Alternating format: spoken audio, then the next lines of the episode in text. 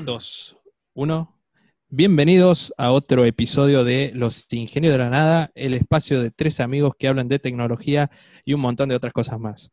Eh, nos acompaña como todas las noches, eh, como todos los episodios, perdón, Gastón Zukauska, alias Suki. ¿Cómo estás, Suki?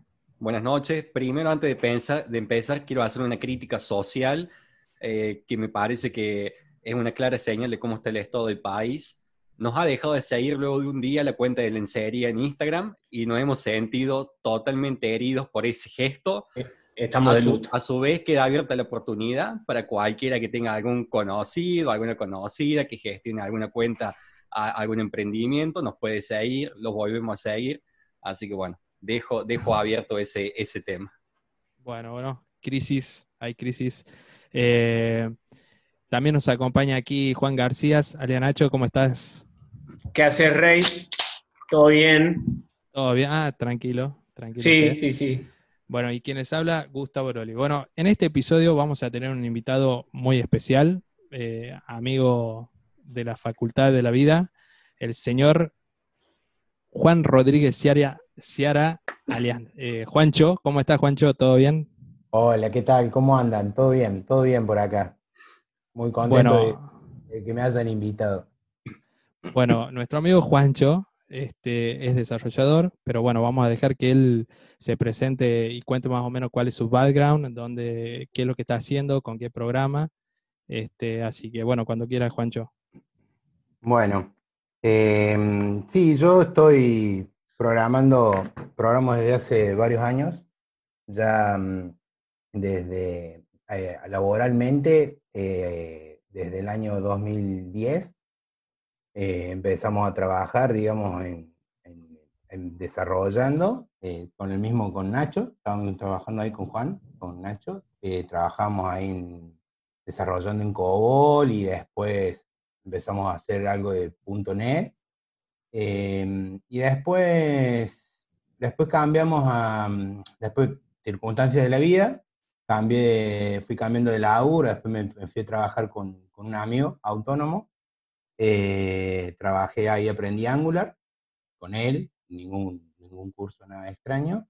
Y luego después eso también me sirvió para entrar a otra empresa, donde estoy actualmente desarrollando en Angular con Netcore, digamos, haciendo full stack, digamos, de todo en general. Eh, así que bueno, aprendiendo a cada día.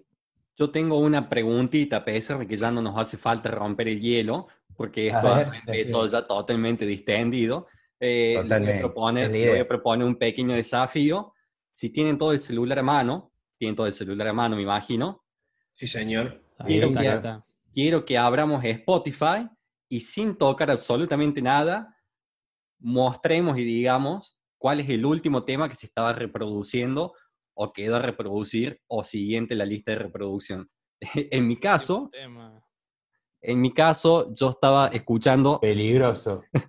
Jardín de la República de Mercedes Sosa. Me agarro en un día de folclore, este viernes, lluvioso. Perfecto. Nacho, ¿vos lo Bien. tenés a mano?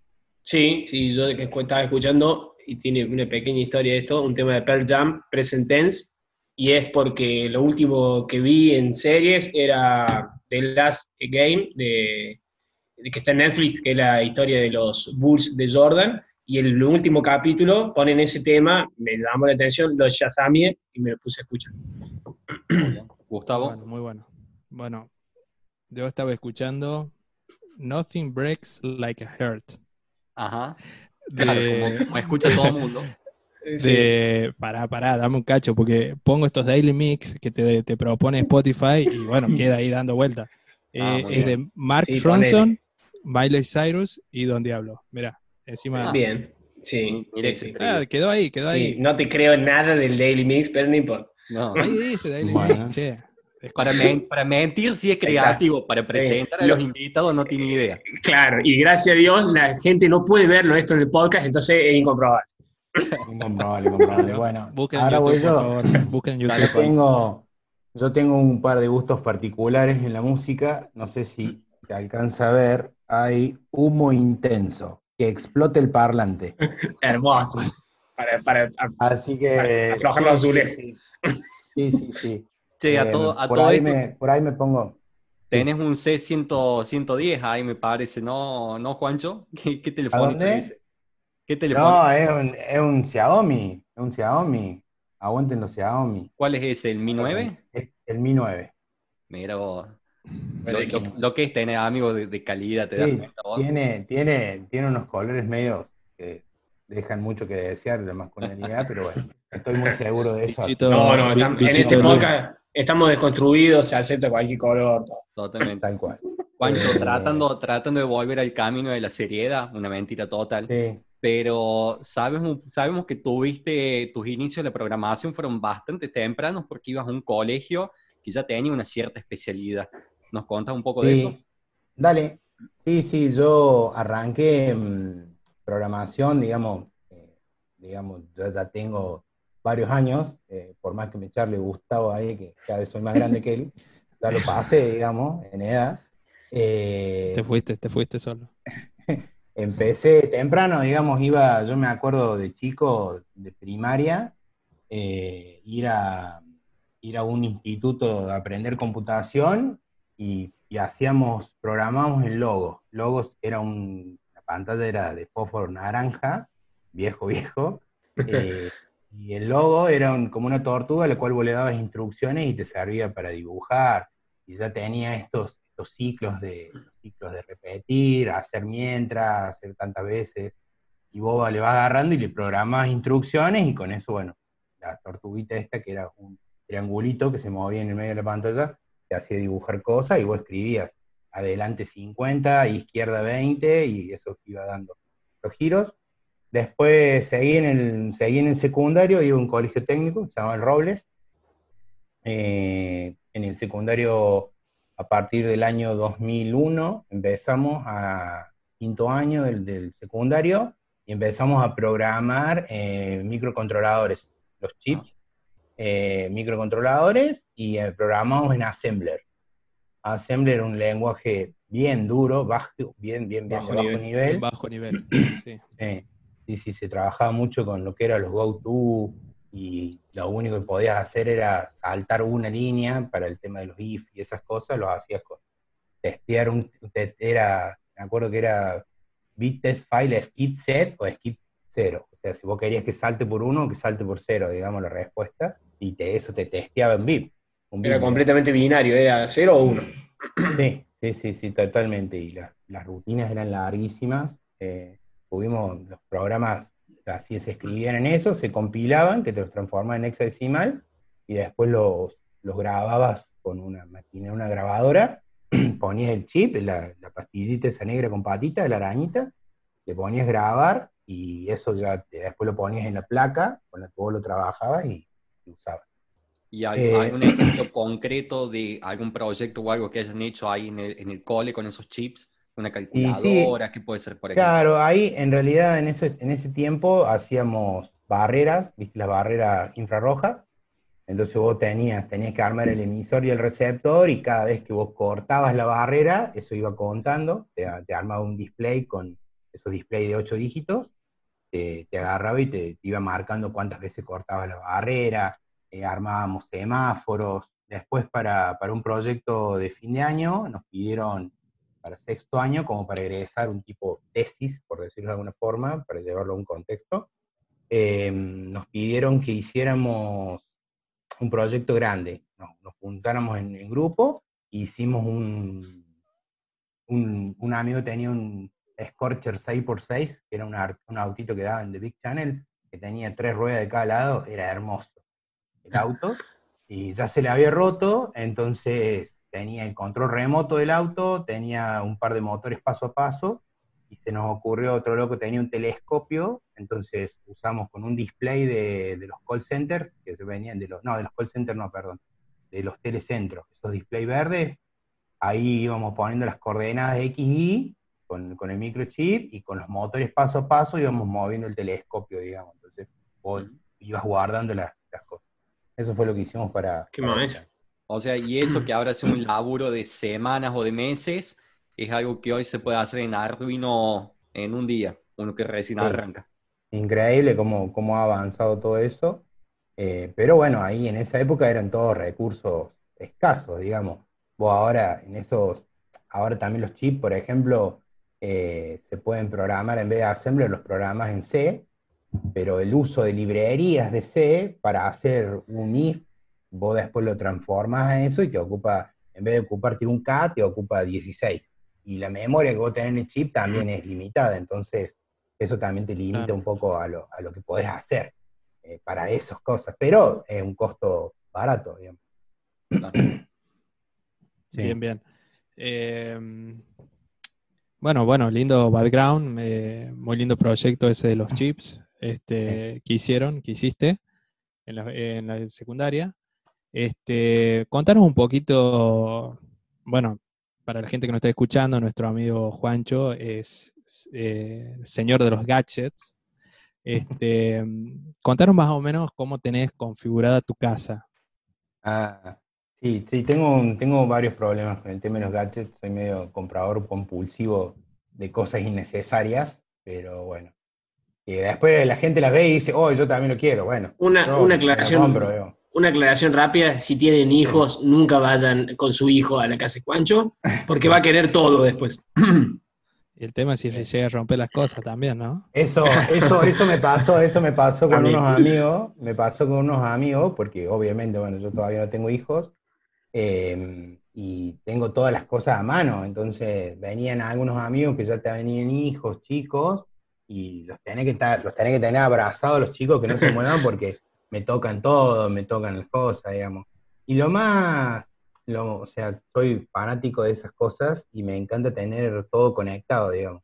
Yo, por ejemplo, eh, tengo conectado el sistema de, del tele, lo tengo conectado con un Muteki, que es un equipo de audio, y el Muteki tengo conectada la PlayStation, tengo conectado el Chromecast y un montón de cosas más, porque tiene varias entradas el sistema ese. Entonces yo prendo la Play y la Play se prende, prende el Muteki y el Muteki prende el tele. Y el tele, si ya está prendido, se cambia al HMI donde estaba la Play, se hace todas esas cosas, puedo decir, wow. Eso me todo, todo configurado. Sí, sí, sí tuve una mala experiencia con algunos eh, que me había vuelto loco, eh, con uno de los decodificadores de cablevisión, de los, de los cosos H, los, HD, los decodificadores HD, porque eh, tenía una patita en un pin que desconfiguraba todo eso. Entonces, si yo ponía el decodificador conectado al equipo, ya no me dejaba, me dejó de andar todo eso. o sea, te desconfiguró todo la... claro, dejaba de andar. Exacto, dejaba de andar todo el setup hasta que descubrí que era eso. Pero tuviste que desarmarlo y sacar el, pin que hacía puente.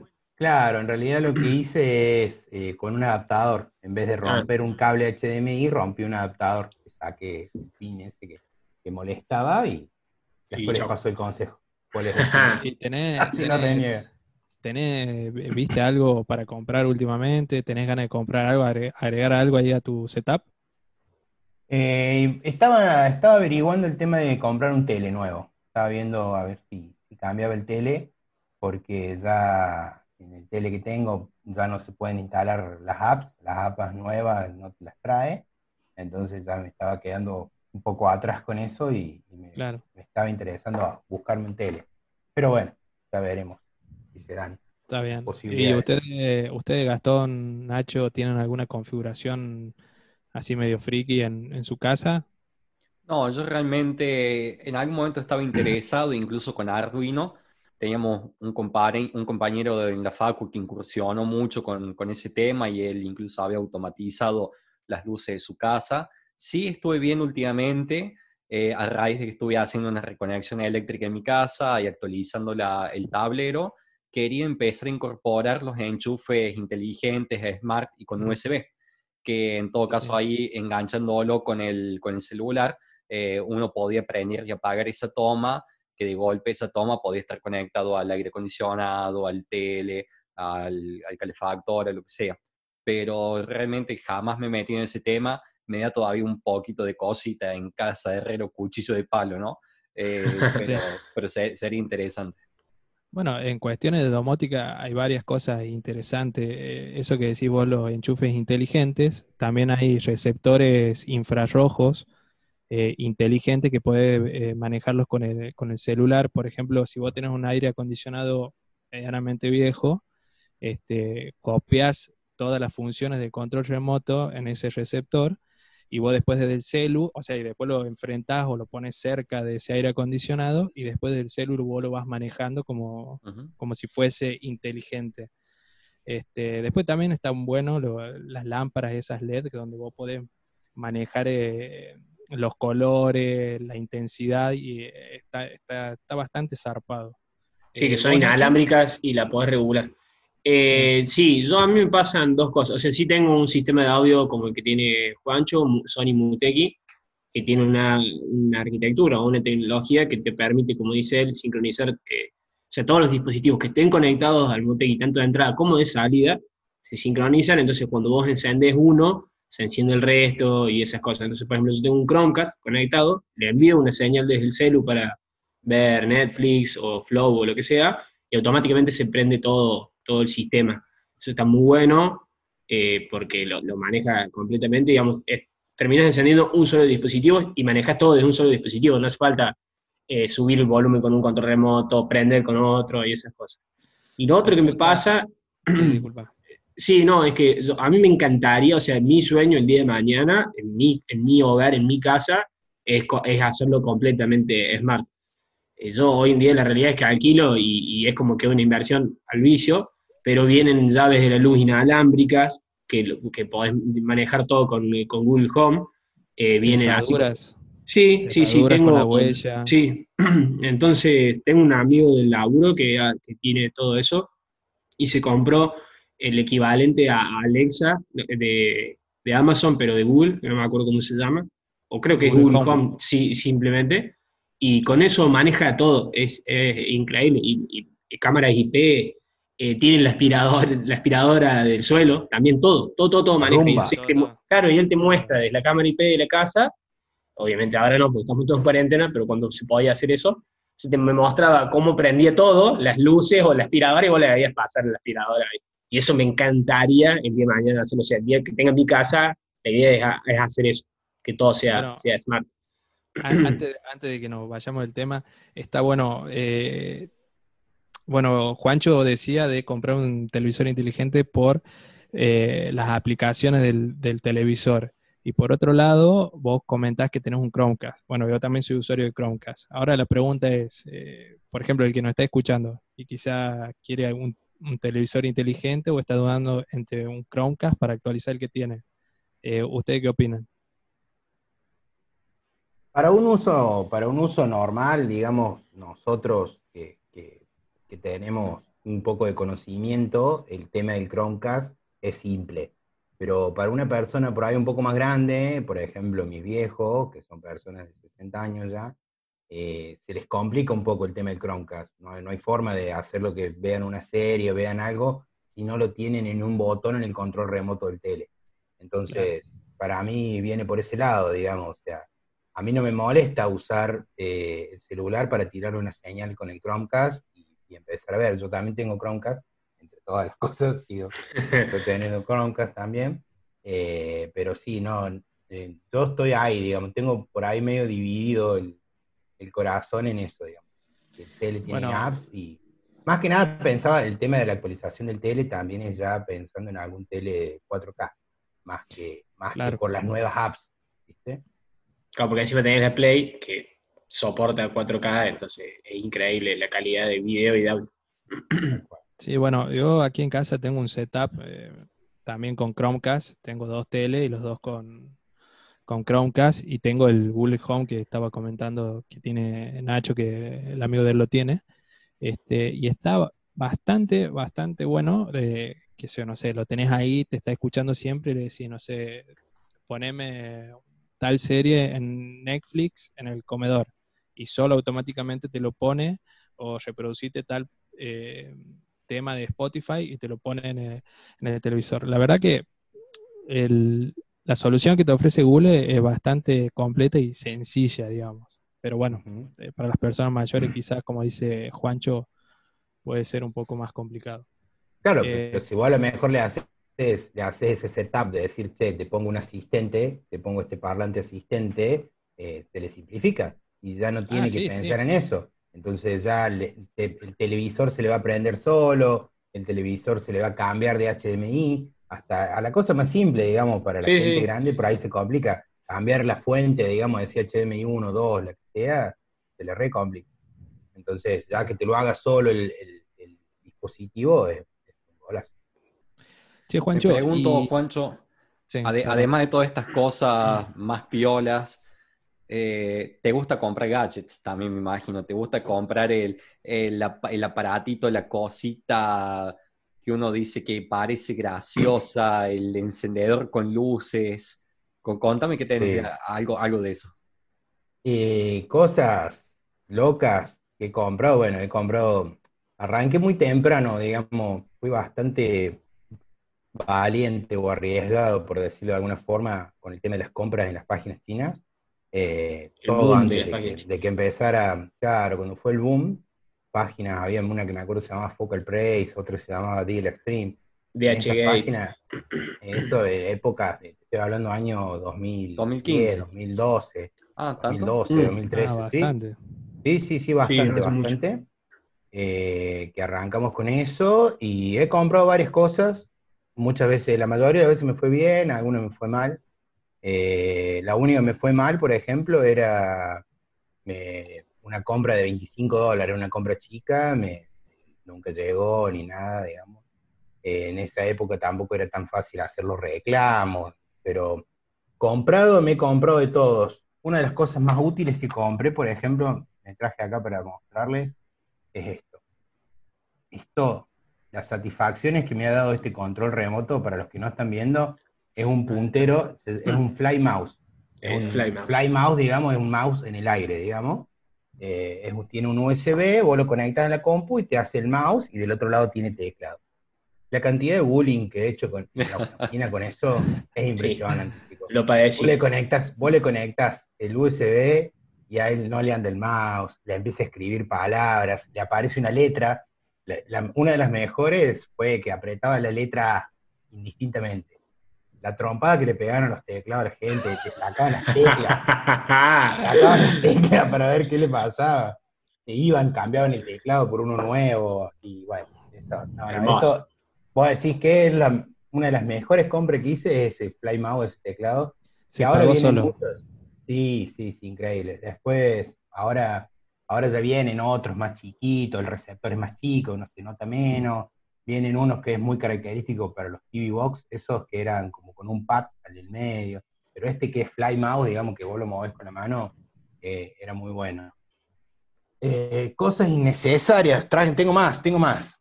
Una manito para rascarte. Buenísimo Qué maestro. una manito para rascarse, que ya ha sufrido un golpe y bueno, está pegado ahí con Poxipol, ahora pesa un kilo, más o menos. Eh, en las páginas chinas, hablando de las lámparas que dice Gustavo, esta lámpara me compré, que viene con su control remoto, ¿no? Ahí está. viene con control remoto con todos los colores.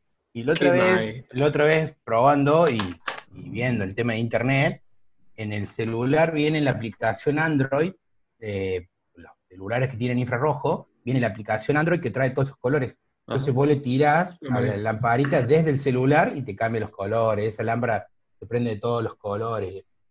Eh, cosas más innecesarias. Un sostén para el celular que te lo colgás en el cuello. Esto vos te lo colgás en el cuello, tenés las manos libres para poder jugar, Sí. digamos, y bueno, últimamente con el tema de los juegos, que es algo importante en mi vida, eh, también eh, me pongo el celular y juego con los joysticks y queda muy lindo. Y bueno, y como último gadget, lo dejé para el último, eh, algo que me ha traído mucha diversión también en la, en la oficina, mucho, mucho, mucho bullying y muchas cosas, es un seno de goma. Un es como una, es una pelotita como, es una pelotita de antiestrés, digamos, pero con forma de teta. Una. Directamente. Eso, sí, sí, sí. Eh, así que bueno, ha sobrevivido y bueno, ha tenido muchas batallas. Así que bueno. Te agrego uno que te ha dado dolores de cabeza, lo, el cubito de bolitas imantadas. Oh, sí, el cubo Ese es lo que- neodimio. sí, eso. sí. Eso también, Ah. eso también tuve, tuvo mucho tiempo, o sea, ahora se habían puesto de moda y qué sé yo, pero cuando yo lo compré, me acuerdo, era el año y, y nadie los conocía, ¿eh? son todas, son, 100, son 216, tengo cuenta, chicos, ¿no? Eh, 216 bolitas imantadas y bueno, vos vas jugando, armando formitas con eso. Eh, después otras cosas de, la- de- de compras en el exterior o, o de gadgets, eh, un estéreo para el auto. Eh, Con pantalla. con pantalla, también. Era chinazo el estéreo, andaba lento, pero tenía pantalla y podía ahí reproducir DVDs y podía ver cosas. La verdad que sí he tenido, soy comprador compulsivo, la verdad. Pero, o sea, digamos Hay has tenido- anécdota. Sí. Has tenido eh, buenas compras, digamos, una sola mala de muchas que hiciste, digamos. Tuviste buenas Sí, sí, experiencias. sí, en general, en general tengo muchas, muchas buenas experiencias y otro de los problemas bárbaros que tengo es de mm, con los cables. Con los cables me, me, me- gusta mucho los cables, digamos, de para cargar los celulares, USB-C, micro USB y todo eso. Y es gracioso porque mi novia, la Emi, me agarra y me dice, che, ¿y sí, para qué es este cable? Para cargar el celular. Y este otro, también para cargar el celular. ¿Y por qué tenemos dos? Bueno, por las dudas. El por Los las tenés que ese- etiquetar, claro. el- el por las dudas ese fue genial, digamos, porque, bueno, compro cables, chicos, tengo, tengo un problema ahora con los cables. Está bien, eh, eh, es un hombre precavido. Ahora, Eh. yo, yo no me... un- la única vez que he comprado un gadget así electrónico, por así decirlo, fue en una página china, una memoria USB que en teoría era un USB que iba a tener 32 o 64 gigas. Esto te estoy hablando en el año 2015. Estaba loco, valía 2 dólares con 50, que para estándar chino era carísimo, era una tremenda moneda. Eh, y llegó y efectivamente lo, con, lo conecto a la computadora y primera señal que veo que efectivamente tenía 64 gigas según entrando en mi PC, aparece el disco externo. Bueno, qué bien, digo, no, no, no me cagaron los chinos, dije. Entonces empecé a tirar, digo, voy a agarrar las películas pirateadas que tengo, voy a tirar un par de películas. Transfería a una tasa, yo, yo no les miento, de 200 kilobytes por segundo era mucho y yo había empezado a tirar una película que era como de 5 gigas al, al- al USB. Tuve que dejar la computadora prendida solamente para que se termine de pasar, porque digo, bueno, eh, es uno, ni siquiera era un do- 2.0, era un 0.1 ese, No, ese, estándar de USB. Y después sucedió que efectivamente jamás era de 64 gigas o ni de 32, era de 5 gigas, se clavaba y te decía no queda más espacio en el disco y uno para que sabe un poco más o en ese momento se pone a investigar, es porque se le cambia el, el, firm- el firmware del, del chip del USB para que le mienta a la computadora y para que aparezca que la capacidad de, almacenamiento es de 64. Y en realidad era un USB de 128 que lo habían pirateado, digamos, lo habían hackeado para que a mí me figure que era de 64. Eh, pero bueno, esa fue la única, la única experiencia que tuve de, de gadget tecnológico y a su vez de, de mala experiencia. Llegó, pero llegó siendo tremenda truchada. Sí, eh, yo en- mi caso siempre, o sea, vos cuando entras a las páginas estas chinas te ves tentado de, de comprar casi todo, porque todo es barato y todo son cosas innecesarias que cuando las ves te hacen falta. No sé por qué, pero ahí nomás sentís que necesitas Lo eso, necesitas. lo necesitas. Y bueno, pero como siempre tenés problemas que, no sé, que te puede quedar en la aduana, que tenés que hacer no sé qué cosa en la FIB y todo lo demás, nunca me, animé. Las únicas compras que sí hice fue por, por Amazon, eh, en su momento cuando nos convenía a nosotros por el, por el dólar, este, que conseguía eh, lo mismo que aquí en Argentina, pero a mitad de precio, y te llegaba en 3, 4 días cuando comprabas por Mercado Libre, te, te llegaba en dos semanas. Aunque ahora Mercado Libre mejoró mucho más, te estoy hablando hace por lo menos 4, 5 años atrás. Así que no, no, nunca, nunca me animé, nunca me animé a comprar en páginas chinas. ¿Vos, Nacho, compraste algo? experiencia? Eh, sí, sí, en realidad la experiencia más que por la compra fue por eh, este país. No es para criticar a nadie ni nada, sino que era la realidad nada más.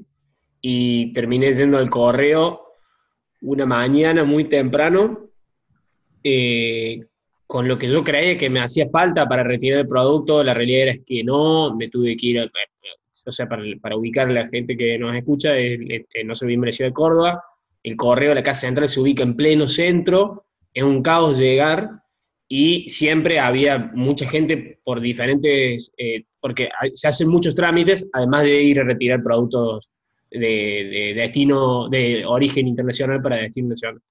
Entonces eh, terminé yendo a un ciber para imprimir más documentación. Era, me acuerdo que tenía que retirar un parlante Bluetooth.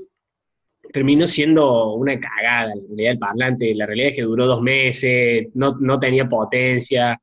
Eso es como que me hizo no querer más. O sea, como que no fue una experiencia linda y nunca más compré nada. Pero bueno, eso el, correo, el correo también se tuvo que adaptar a eso porque había un boom y estaba colapsado cuando el gobierno ya frenó esas compras en el exterior, que ya dijeron que, el correo no te lo llevaba más a tu casa, que vos lo tenías que retirar a los paquetes para poder cobrarte un impuesto sobre eso. Eh, ahí fue cuando hizo un boom y colapsó porque hacías colas eternas para poder retirar un producto y tenías que pagar. Exactamente. Eh, yo creo que caí justo en ese momento y creo que valía más el tiempo, o sea, o sea eh, te convenía menos eh, ir a comprarlo, te convenía más, perdón, ir a comprarlo acá que ir a perder toda una mañana, o sea, tu tiempo valía más que, eso por el producto, o sea, lo que hacías por el producto. Ahora, una cosa, una, cosa interesante que, que, sucede cuando uno está viendo estas páginas chinas especialmente, son las publicidades aleatorias que empiezan a aparecer de otros productos. Y de golpe empiezas a ver, sí, capaz que el, sistema de audio con la, con la pantallita, pero de golpe empiezas a ver alguna muñeca para algún uso variado, empiezas a ver, empiezas a ver cosas muy extrañas en las páginas China. Sí, lencería eh, rara, Ah, te pones a, navegar Facebook, ponele, ponele entradas a Facebook y empezás a navegar y te aparecen las publicidades esas. Y vos decís, ¿por qué me está apareciendo esto? Este, bueno, no sé, Nacho, vos, vos tenés algo. en particular alguna? Sí, a mí me ha sugerido lencerías, lencerías así. Esa es la más eh, común, ¿no? A mí me va a condenar esto, pero sí, lo voy, a, no sé, no sé el tema no sé el tema de la, de la inteligencia artificial que utilizan, pero no sé. claro, por eso. sería. No importa, me voy a condenar, pero no importa. Eh, sí, me, ha aparecido o me ha sugerido eh, ropa interior de hombre con eh, complementos, digamos. Agrandador de bultos, sí, sí. Ah, el del elefante, curioso. la trompita. Sí, sí, sí. sí. Bueno, en teoría nos está mostrando cosas de, lo que buscamos, ¿no? Eh, claro, no, igual para mí fue un fuerte algoritmo para, de eso, digamos, para generar. Pues para mí también juega con la curiosidad de alguien, la curiosidad de decir, a ver, ¿qué mierda es esto? Y en realidad terminar navegando por toda la página y terminar comprando una lamparita LED. Es que capaz que nadie lo compre, pero que todo el mundo entró a ver esas publicaciones, todo el mundo entró. Eso seguro.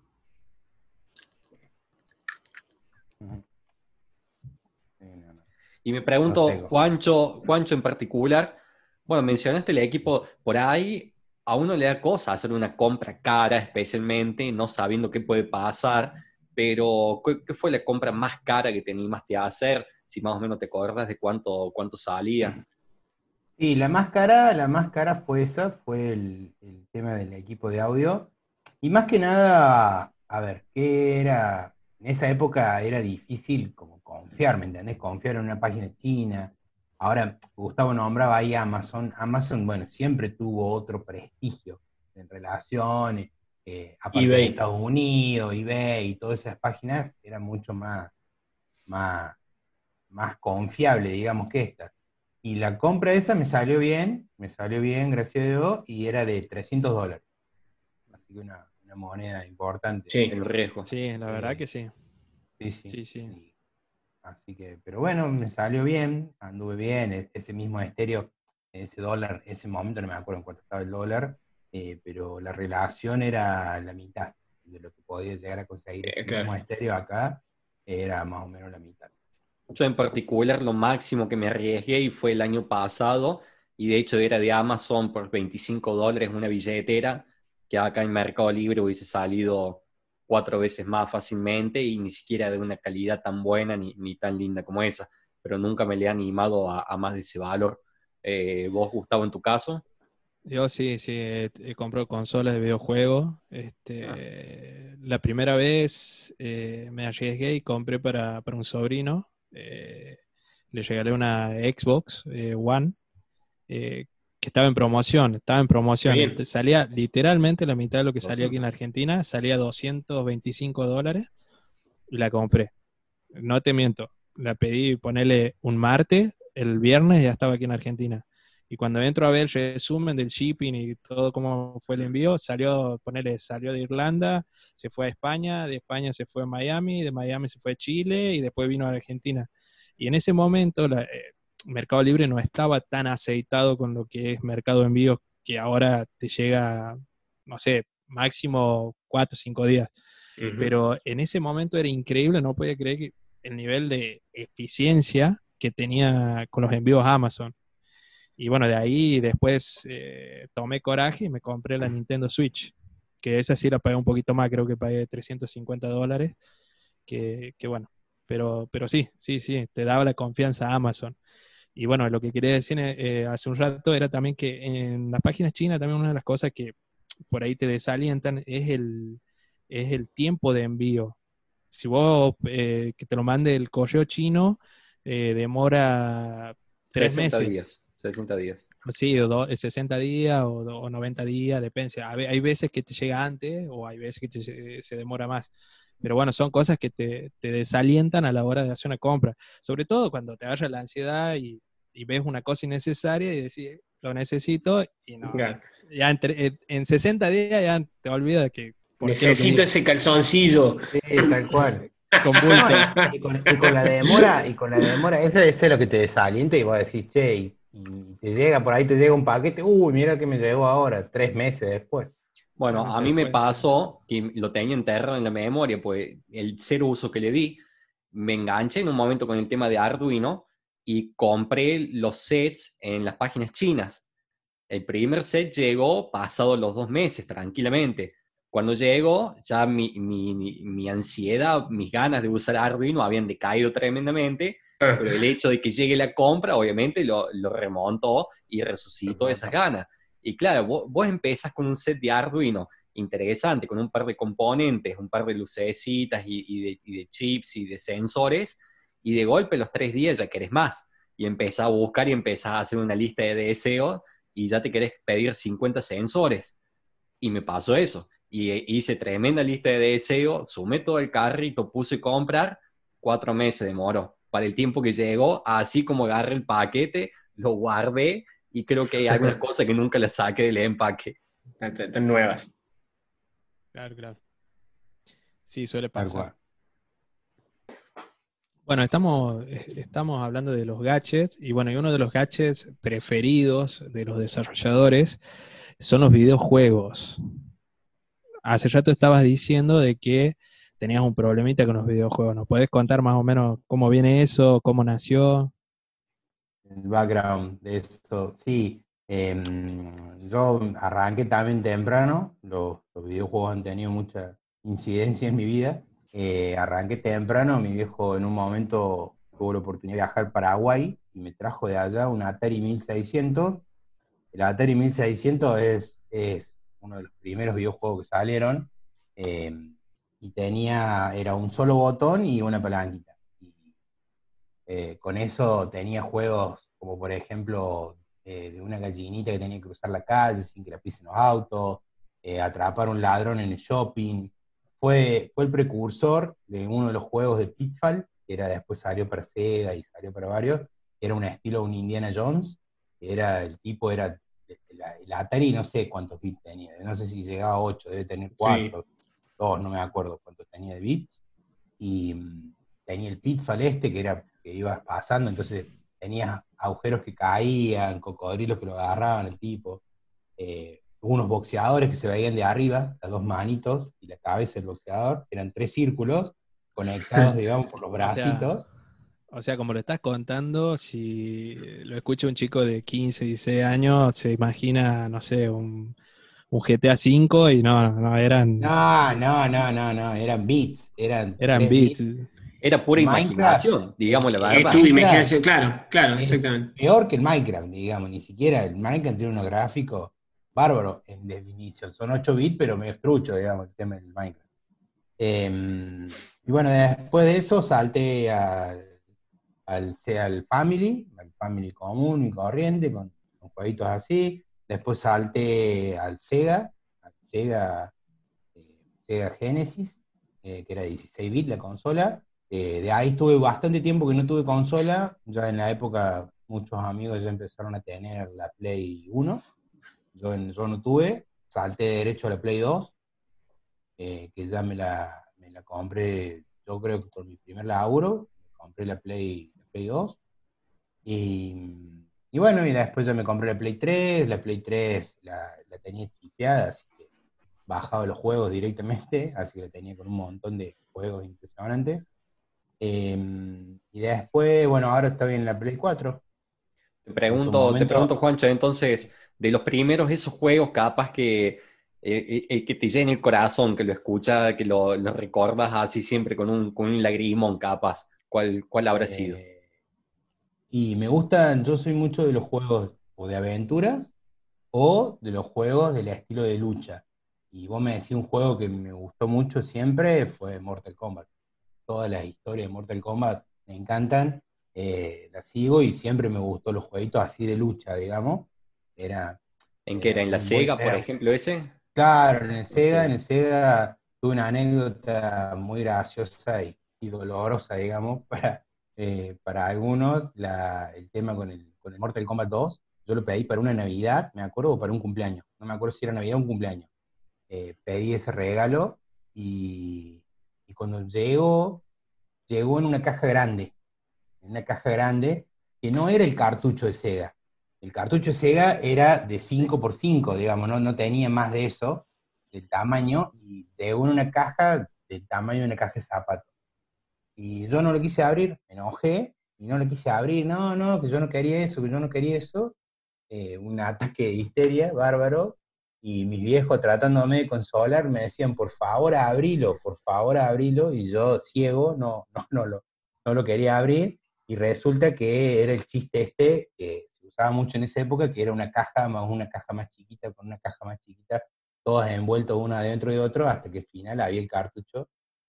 Así que Está bien, el, tuyo, el tuyo era inverso, porque en vez de venir una caja grande, que vos te imaginas un súper regalo y que termina con una cosita chiquita, en realidad querías lo chiquito y te habían mandado lo grande. Claro, tal cual, tal cual. No, ¿Vos, qué te, imaginabas, qué te imaginabas, Juancho, que era? Me causa curiosidad. No, una, una zapatilla, algo así, no, no, no, no, pero, o sea, eso hay, por ahí uno no se da cuenta, digamos, cuando es chico, eh, y, en eso, yo después me pongo a pensar y era un regalo para en el cumpleaños y mis viejos en ese sentido re mal, en ese sentido te me he hecho pendejo de mierda. Vos sabés, yo me acuerdo, yo me acuerdo en esa época, a medio de, los 90, tenían la Family. Y el cartucho de Family, me acuerdo acá en el shopping de Córdoba, de Villa Cabrera, patente, valía 10 pesos. 10 pesos que en aquel momento eran 10 pesos dólar. Eh, e, eran carísimos los cartuchos, 10, 15 pesos. Eh, después, bueno, si te ibas a la frontera, tuve una experiencia en, en la triple frontera, de tres cartuchos por 10 pesos, de los cuales eh, yendo a las cataratas con mis abuelos y comprando ahí la triple frontera, tres cartuchos por, por 10 pesos que de golpe eh, no andaban dos, te terminaba saliendo igual. Pero e, eran carísimos los, cartuchos en ese entonces, los juegos. Sí, sí, sí, se usaban mucho en el, tema de los Sega Family y todo eso, en los Family, mejor dicho, eh, Family Game, era, se usaban mucho estos de 64 en 1, 125 en uno. Que en realidad después era todo el mismo juego y estaba todo con. En los niveles. Tenían todo con los mods, porque hacían distintas cosas. Eh, yo por ahí estaba chocho, había un amigo que tenía uno, poner de 3000 en uno. Y yo tenía un 64 en uno, pero yo estaba chocho porque el mío de 64, en 64 juegos casi todo eh, El otro tenía 3000, pero eran todo igual, eran todo el Tetri y el Tank. sí. Sí, Claro, sí. Bueno, el, el jueguito de los tanquecitos, ese que acabas de mencionar vos, Sí. es uno de los primeros que tengo recuerdo eh, y, y me encantaba. Me encantaba el juego de los tanquecitos. Me hacían cagar, obviamente ahí no, pues tenía siete años, seis años, a, y calcula la estrategia que podía tener uno en la cabeza para ganarle a la máquina en ese entonces. Eh, y tenía, obviamente, qué sé yo, el juego, eh, lo, lo típico que uno piensa para esa época, el del pato, el de cazar los patos y tenía la Sí, pistola. Con la pistola. Ujú. Y la pistola era ya es todo, por sí, todo un tema en particular. Sí. Tengo, no, no tengo muy, muy fresco el, recuerdo exactamente, pero que jugaba la, pi- la pistola, me parece, tenía un sensor eh, de, mm, eh, de, luz, de imágenes, y, la pantalla destellaba un frame por segundo, tal vez en blanco y negro, y el pato era un puntito blanco, un puntito negro una pantalla del otro color, del color opuesto, y así era que funcionaba la pistola para que Claro. detecte eh, la colisión con el pato. El tema, el tema era, digamos, la pistola emitía el rayo, el rayo, re- el rayo rebotaba en ese píxel blanco, digamos, en ese cuadrado blanco que era el pato, rebotaba Sí. y volvía a la pistola y ahí detectaba como que vos la habías pegado. Por Claro, eso- pero, esa funcionaba. ingeniería de jugar con, con los frames que tenía, que de golpe te mandaba un frame en blanco y negro, con codificado la posición del pato, y que uno nunca se dio cuenta, la verdad. Nunca se dio En cuenta. caso No, no, que- yo lo vi hace. Sí, Sí, lo- eh, lo- Sí, hace poco la ingenuidad. lo puede ingenuidad. No, no nos, nos sorprendía más lo que se podía hacer con una pistola que parecía algo inalámbrico que, que lo que había detrás. Hoy en día nos preocupamos más por eso. Sí, eso, eso, esa tecnología yo la aprendí un poco en el secundario. eh, se llama como multiplexado.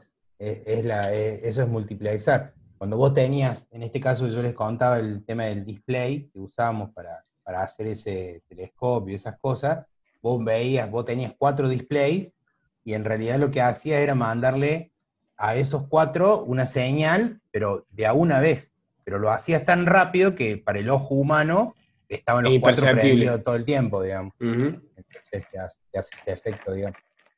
Igual ustedes que hablan del pato es, el- yo me acuerdo patente, capaz que hay una versión más nueva, la del perrito agarrándolo al pato. Ese. Claro, era Dog- hermoso, eh. Dog Hunt. se llamaba. Se te reía, el, pe- el perro se te reía, me encantaba. Sí, sí, sí, era genial. Sí, sí, tal cual. Sí, sí. Yo Este- tenía un primo después también, un primo que tenía una Nintendo, Nintendo original, era una cuadrada gris. así, La los NES. Cartuchos, los cartuchos eran grandes, eran anchos. Así. La- la después NES, vino la la Super Nintendo. Después vino La. Super Nintendo. Eso también, eso también tuvo un amigo. Yo llegué, chicos, con el tema de los videojuegos. a- antes, antes era normal en los videoclubs que vendían, que alquilaban los VHS, también te alquilaban las consolas. Te Exactamente. alquilaban las consolas y, y eran consolas que estaban hirviendo porque las prendías todo el fin de semana y no las apagabas más porque Había que aprovecharlo. No, yo me, claro. yo me acuerdo yo no que llegué a- alquilaban, alquilaban la PlayStation 1 cuando yo iba a la primaria. Yo ya la tenía la Play 1. Me sorprendió con ese regalo de cumpleaños una vez. Que hablando de los juegos todo en uno, venía un juego de demo. Que el único juego que tuve fue la demo durante tres meses más o menos. Que traía el Crash Bandicoot. Tremenda demo, con un solo nivel. Con el primer nivel del primer Crash Bandicoot. Pero Lo me pasé memoria. tres meses. Claro. Claro. Me pasé tres meses jugando el primer nivel. Yo creo que si me, me llega a poner ahora un video, Te lo sabes de memoria. me pone los primeros 10 segundos y se me viene todo el recuerdo de la Con, lo- con los ojos cerrados. Sí, Blockbuster alquilaba los cartuchos de Nintendo 64, me acuerdo. Yo, yo había contado que, bueno, eh, lo contamos en el primer capítulo, pero mm, mis viejos tenían un videoclub y en su momento también alquilaban Family Game, los cartuchos de Family Game. Y en esa época se había puesto de moda, vos imagínate, bueno, los argentinos somos así, ¿no? No, no quiero criticar a nadie, pero somos, somos campeones de, de la picardía. Eh, lo que hacían era, eh, que era muy común, me acuerdo que renegaban muchos mis viejos, eran que te abrían el cartucho y te, te cambiaban la plaqueta. Suponete, te alquilaban un Sí. Mortal Kombat y cuando te devolvían, claro, te dejaban el cartucho, vos no controlabas ahí si era el juego. Pero después vos lo volvías a alquilar y venía el chico y le decía, eh, yo quería el Mortal Kombat y me, me estás, me estás dando, no sé, un... Un juego que valía dos mangos. Un Tetris, sí, un Claro. Tetris. Sí, sí. Este, En eso, en eso se empezaron, se empezaron a, a- a tomar Avivar. cartas en el asunto los videoclubs y ya le empezaron a poner las fajas de seguridad de los costados Sí. Claro. para que no, para que no se abriera, digamos. Sí, yo iba a un videoclub de barrio, Tenía que pagarlo. eh, claro, y yo iba a un videoclub de barrio y como no tenían eso, sí te ponían, cuando llegabas, te decían, espera, no te puedo ir, ponían el cartucho, prendía la consola, se fijaba, sí, listo, nos vimos, te dejaban ir. Y ahora Sí, otra, ca- cambiando brevemente de, de consola. Eh, qué lindo que son ir a lo famoso, a los jueguitos, ir al, ir al Neverland, ir a los fichines, al arcade, cada uno, cada uno de los nosotros cuatro le llama de una forma diferente, eh, y jugar a los juegos. y jugar a los juegos en los maquinones. Yo soy un vicio total del Time Crisis, la pistola, el pedal, pateabas el pedal con toda la bronca del mundo, ta, ta, ta, ta, ta, ta, ta, y volvías a patear y terminaba transpirado, le metías como cinco fichas el juego ese, eh, era una sensación tremenda. Qué, qué lindo juego. ¿Tienen alguno así en particular que se acuerden ustedes? Sí, yo mm, en eso, mi viejo, mi viejo es- era comisario, era policía, y lo habían trasladado a Leones. Era un pueblito que queda acá cerca de Córdoba, a 250 kilómetros más o menos. Y, mm, y yo no, no tomaba el helado a la, noche, digamos que salíamos a dar una vuelta, para tener una ficha más ahí en, eh, en la, en la casa de videojuegos, digamos. Yo le decía a la casa de las máquinas grandes, le decía. Eh, y me acuerdo, me acuerdo mucho de juegos como el Sega Rally, que era uno que tenía el volante loco, vos le tirabas así para que girara.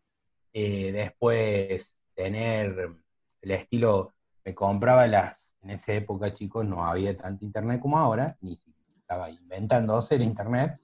Eh, te estoy hablando 96, 90, sí, 90, no, menos, 94, 90, sí, 94, 95, en esa época, y bueno, me compraba la- la- las, revistas de videojuegos, y ahí venían los trucos. Entonces yo tenía todo un cuadernito en Gloria con todos los trucos del Mortal Kombat, con, para hacer las fatalities, para hacer los trucos, para tirar todo eso. Entonces me agarraba y me iba, me llevaba mi cuadernito a las máquinas grandes, y entonces me ponía a jugar, y me acuerdo que la gente se me ponía atrás, porque yo tenía ese cuaderno, ¿entendés? Que ahí apretaba y hacía una secuencia y el tipo te tiró un poder, o le hacía la fatality. La brutal, fatal.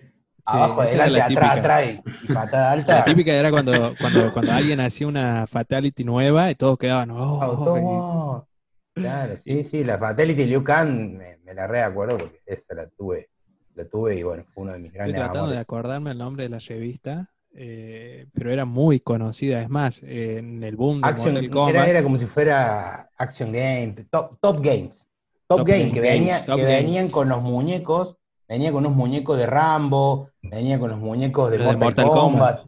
los de Mortal Kombat, eran buenísimas esas revistas. Bueno, y en Top esa Games. época, en esa época también estaba una serie de cable para, para chicos que se llamaba Magic Kid, y estaba a nivel X. Nivel Nivel también. X. La típica Leonel. era Leonel y, la, y Natalia, Natalia. que usaba la chica. Con el Bobby Goma. Claro, era el Bobby Goma. Y, y lo bueno era que vos te sentabas a ver y por ahí te tiraban trucos, bueno, te tiraban para, más que nada para consolas, ¿no? Pero estaba, estaba muy bueno, era como lo, lo mejor que te podía pasar en videojuegos era ver ese, eh, ese ese programa. programa, a nivel de Los sí, torneos de estaba, el chino, ¿no? Y estaba el chino, estaba el chino ese que, que te agarraba y te enseñaba, te enseñaba juegos nuevos, digamos. Ah, sí, sí, y sí. te hacía un gameplay, el tipo tenía una casa de videojuegos y le Ah, hacía, ese, sí, sí. había Sí, un me chino que te acuerdo. agarraba, sí, sí, sí, y los, y los juegos del, ¿cómo se llama? Este no era el NASCAR, ¿cómo se llama el juego? El Daytona. El Daytona. Daytona, no era el Daytona, NASCAR, era el Daytona. Daytona, tenés Daytona, razón. sí, sí, me Daytona acordé, me acordé que dijiste, pero no me acordé el nombre. Ese, Daytona, los campeonatos hacían y la gente ganaba. en Sacoa, me en Buenos acuerdo. Aires. ¿Qué es que le sí, regalaban sí, la bueno. PlayStation, me parece? La Play. la, la Drinkas no, le regalaban. Sega La Dreamcast. Sega Drinkas, me acuerdo de memoria, sí, sí. Yo tuve, tuve la Sega Dreamcast. La verdad, la Sega Dreamcast tenía muy buenos gráficos. Yo, salté de la Play 1 en el 2000 a la Sega Dreamcast. Y fue un salto, creo que es lo, lo que más me acuerdo, que me llamó más la atención, esa calidad. Bueno, es, ¿te acuerdas cuáles son más o menos los gráficos de la Play 1 y cuáles eran los gráficos de la Dreamcast? Es un salto muy grande. Vos capaz que ahora pasas de la Play 3 a la 4 y son detalles, pero como que en ese momento era un, un salto de calidad que era totalmente, totalmente abrupto. Era revolucionario para su tiempo, me parece. Anda a saber por qué fracaso, ¿no? Eh, vuelvo un sí, fue atrás, sí, es cierto. vuelvo un poquito atrás. y tenía algo que siempre me encantó, las memory card incrustadas en el control. Sí. Y la memory card de tamaño variable, en realidad lo que era variable era lo, el save game de, lo, de cada juego. Porque vos en la PlayStation estaba acostumbrado a que un juego te comía un slots y tenías, qué sé yo, las, las memory card de 8 slots o de uno solo, o de 16. no me acuerdo. En cambio, este de la Sega Dreamcast te decía, son 8 megas. Dependiendo tu juego, cuánta memoria te coma de, de la partida guarda y lo que te va a durar. E, eso, sí, la eso me volaba la cabeza. La, la Nintendo 64 la Nintendo 64 también tenía para el, el guardar en el, en el joystick. Genial, Te quería hacer una preguntita, Juancho. Vos más o menos como que ya le respondiste, pero me imagino que hay como una, hay una, una, una batalla o hay una pica, Street Fighter, Mortal Kombat o Tekken. Yo no, soy, yo no soy tanto de los juegos de lucha, pero yo soy un poquito más del Tekken. Ajá. No, no, a mí, a mí la, la, fluidez, la fluidez de los muñecos, el tema del gore, un poco de esto de las fatalities, cómo innovó, y eso me parece, me parece muy zarpado de la parte de Mortal Kombat. Nunca. Eh, ¿Cuál es tu personaje favorito? Mi personaje favorito, uh, qué pregunta. Eh, Scorpion me gusta. Scorpion, bien, el mío es Sub-Zero. Sub-Zero. Sí, Sub-Zero. Yo Sub-Zero, pero el hermano de Sub-Zero, el que tenía el tajo acá, sin la máscara. Ah, el último Immortal Kombat 3. Hablando de la comparación que estás, está, preguntando Gastón, yo creo que si hay uno que está a nivel de Mortal Kombat, que puede llegar a ser Killer Instinct. El Killer Instinct no, tuvo muchas, muchas repercusiones ese. Ese yo me acuerdo la primera vez salió para Nintendo, Super Nintendo, lo tenía un amigo y, ese fue uno de los primeros que inventó la brutality, digamos. Que era toda una secuencia recontra difícil de hacer porque eran flechas para todos lados y botones, como para finalizar al, jugador, que lo tenías que matar en el último momento y haciendo todo ese combo, digamos, y hacías un super combo que lo terminaba explotando. La verdad, ahí me gusta mucho Fulgor y Orchid. Orchid, yes. Orchid. Orchid Cyber, Cyberwolf o algo así, ¿no? El lobo. Cyberwolf, me parece que es. No, no sé si. Sí, algo de Wolf era, pero no me acuerdo bien el nombre. Bueno, voy a había ese y había otro, otro de hielo. Otro ice, un, uno de hielo que no me acuerdo. Sí. voy a hacer este, una pregunta complicada de responder. A ver y ya de por sí ya ni sé yo cómo les respondería. Pero lo voy a responder yo primero para darles tiempo. Los tres juegos favoritos de ustedes de toda la vida. Y sin pensarlo mucho y de lo que me sale así de adentro, yo diría, en mi caso, los Sims, porque el Sim 1 me voló la cabeza en la computadora allá por el 2000 y tanto. El Age of Empires, porque el Age of Empires 1 también a finales de los 90 era, una, era un vicio, pero totalmente terrible. Y si ya te digo un tercer juego, ya, me pongo yo, yo mismo en apuro. Pero soy muy fanático, por ejemplo, de los juegos eh, online, MMORPG, eh, y empato el tercer puesto con el Mu Online y con un juego llamado El Señor de los Anillos Online, del cual tengo una cuenta ya hace ocho años y todavía de vez en cuando despunto el vicio. Así que, nada, tres, hagan el top ustedes de los tres juegos. Te veo a vos un poquito más convencido, Nacho, para, para encarar sí, la pregunta. Sí, ya los tengo recontra definidos. Pero porque aparte como que cada uno me marcó una época. El Win Eleven, ni siquiera Pro Evolution Soccer, sino Win Eleven de la Play 1, porque me pasé tardes enteras jugando con un amigo en casa cuando era pendejo porque tenía el Play 1. Eh, el Need for Speed Underground 1, eh, ese fue precursor de, todos los juegos de auto, pero era como el, hecho de poder tunearlo y todo eso. Y el Age of Empire 2, eh, porque fue una época de la adolescencia, eso es muy gracioso. Era, a ver, era ir al ciber, sábado, viernes y sábado de la noche, quedarse hasta la madrugada jugando partidas de, de Age of Empires, éramos ocho tipos, cuatro versus cuatro, y fue el precursor de que un día dijimos, che, y si en vez de venir al ciber, vamos, salimos a bailar y empezamos a salir a bailar a Bato, y bueno, a mí me conecta con eso, digamos. y, ahí empezó otra cosa, me, cambió la vida, pero bueno, pero sí, esos tres. Juancho. Eh, sí, yo, mm, bueno, Mortal Kombat, eh, de, siempre, es, uno de los que más me, gustó. Eh, God of War, la saga de God of War también me voló mucho la cabeza. Me gustó mucho toda la idea mitológica y todo eso, digamos, que también me conecta mucho con, lo que eran los caballeros zodíacos, los anime, toda esa historia mitológica. Y como un tercer juego, podría decir esto de, los juegos eh, en red, que, se abrió, eh, el Need for Speed Underground y el Counter. Counter, las horas que le hemos dedicado al Counter, eh, siempre nos gustó mucho.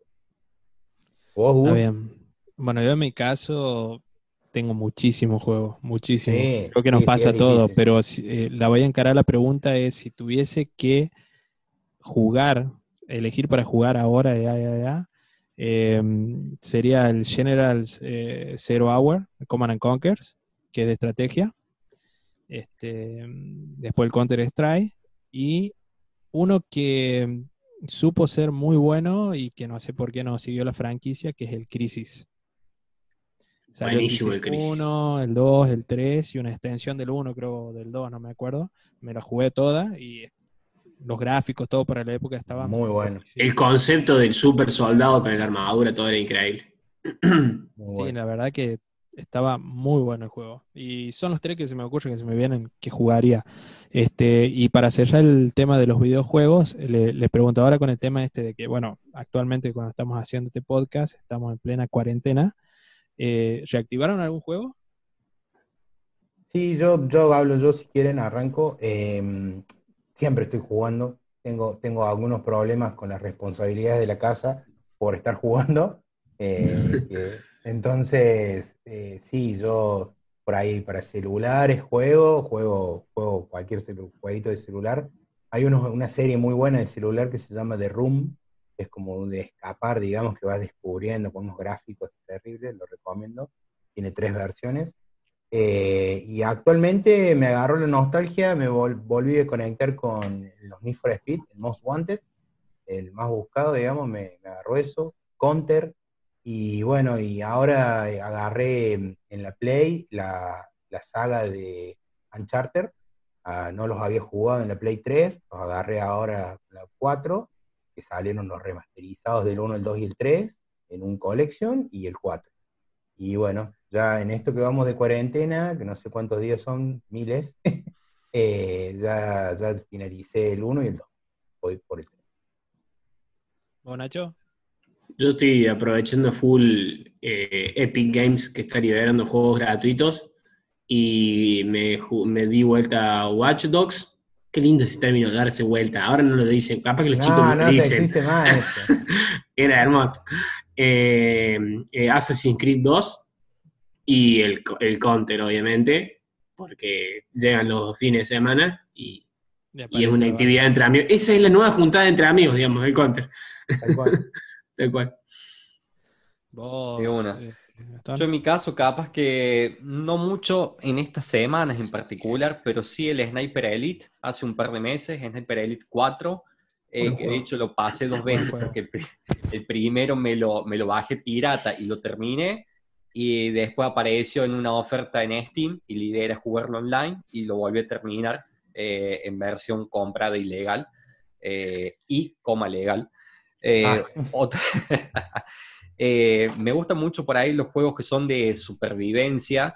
Hay uno muy conocido que son online que se llama Rust, como óxido, eh, que sos un tipo que aparece en, una isla sin nada y desde golpeando rocas terminas haciendo bazucas, eh, tremendo.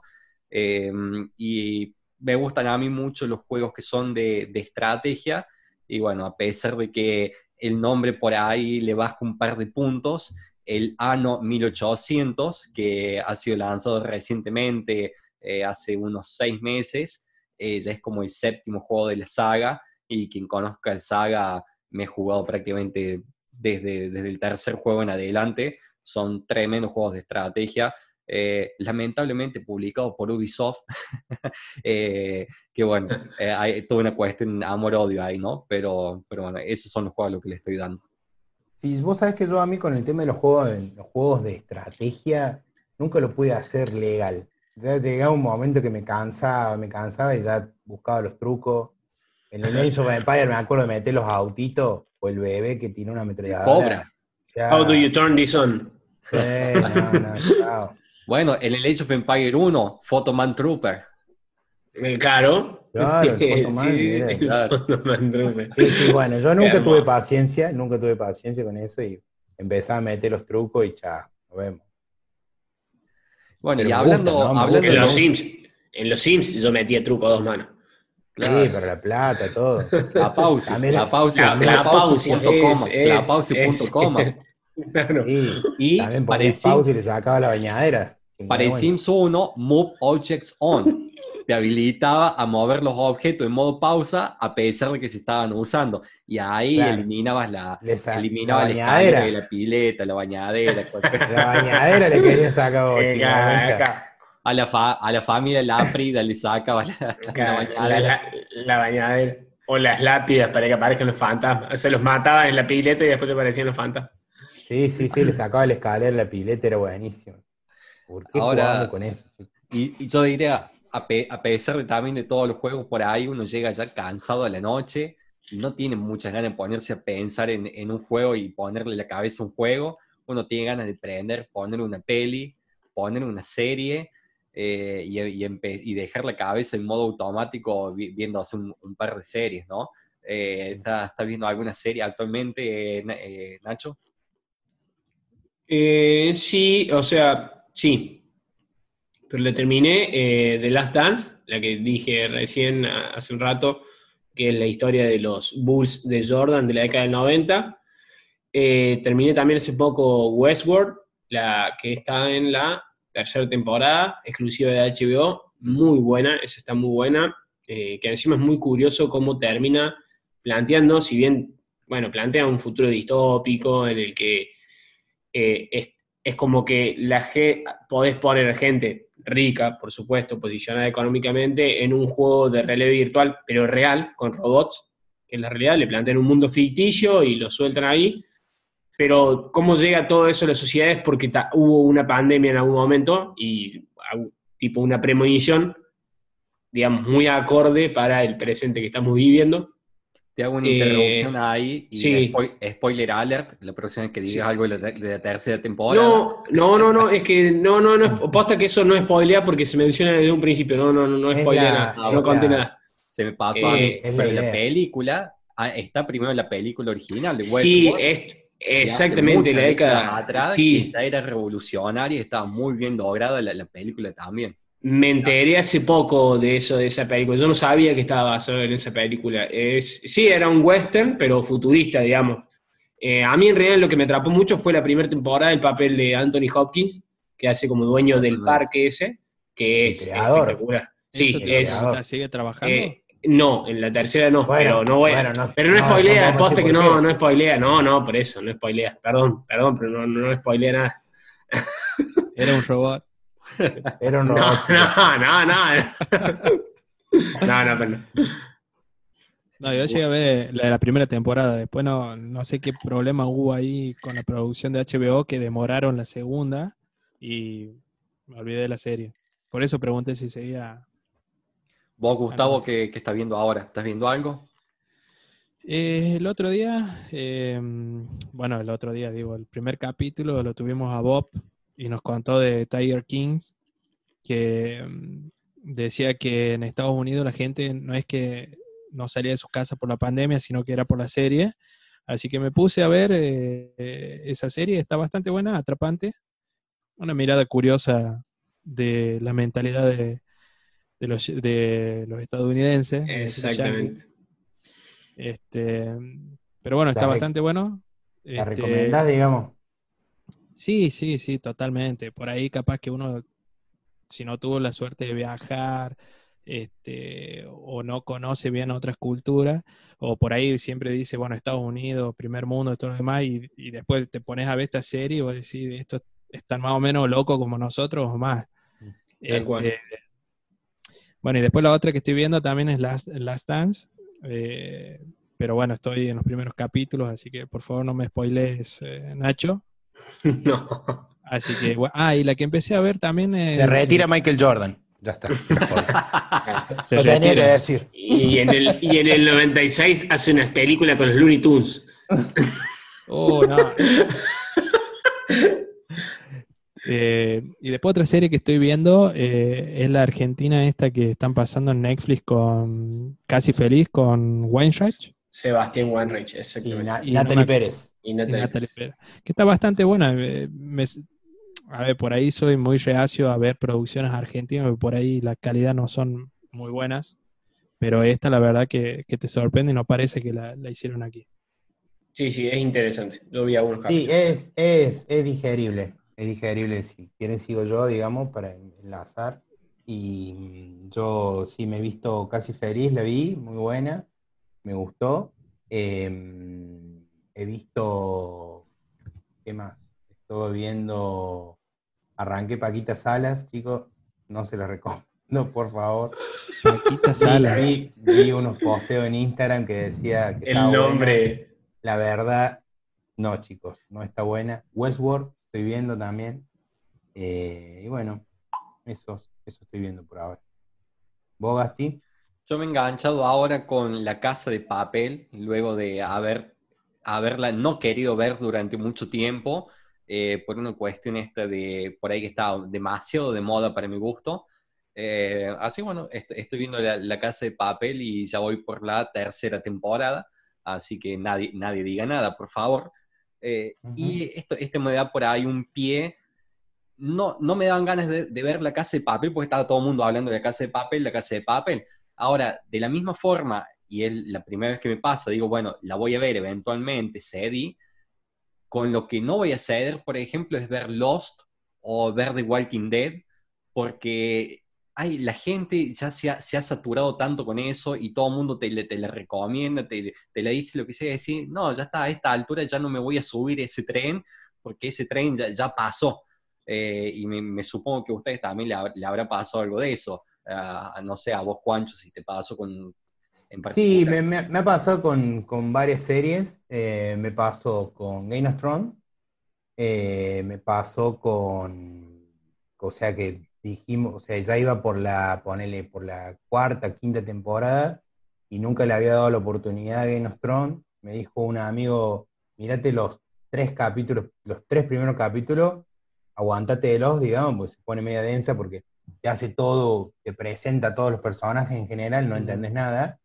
Eh, dice, aguántate esos tres primeros capítulos y después contame. Y la verdad que sí, pasé esos tres capítulos y después la serie me encantó, sacando el final, la última Hasta temporada.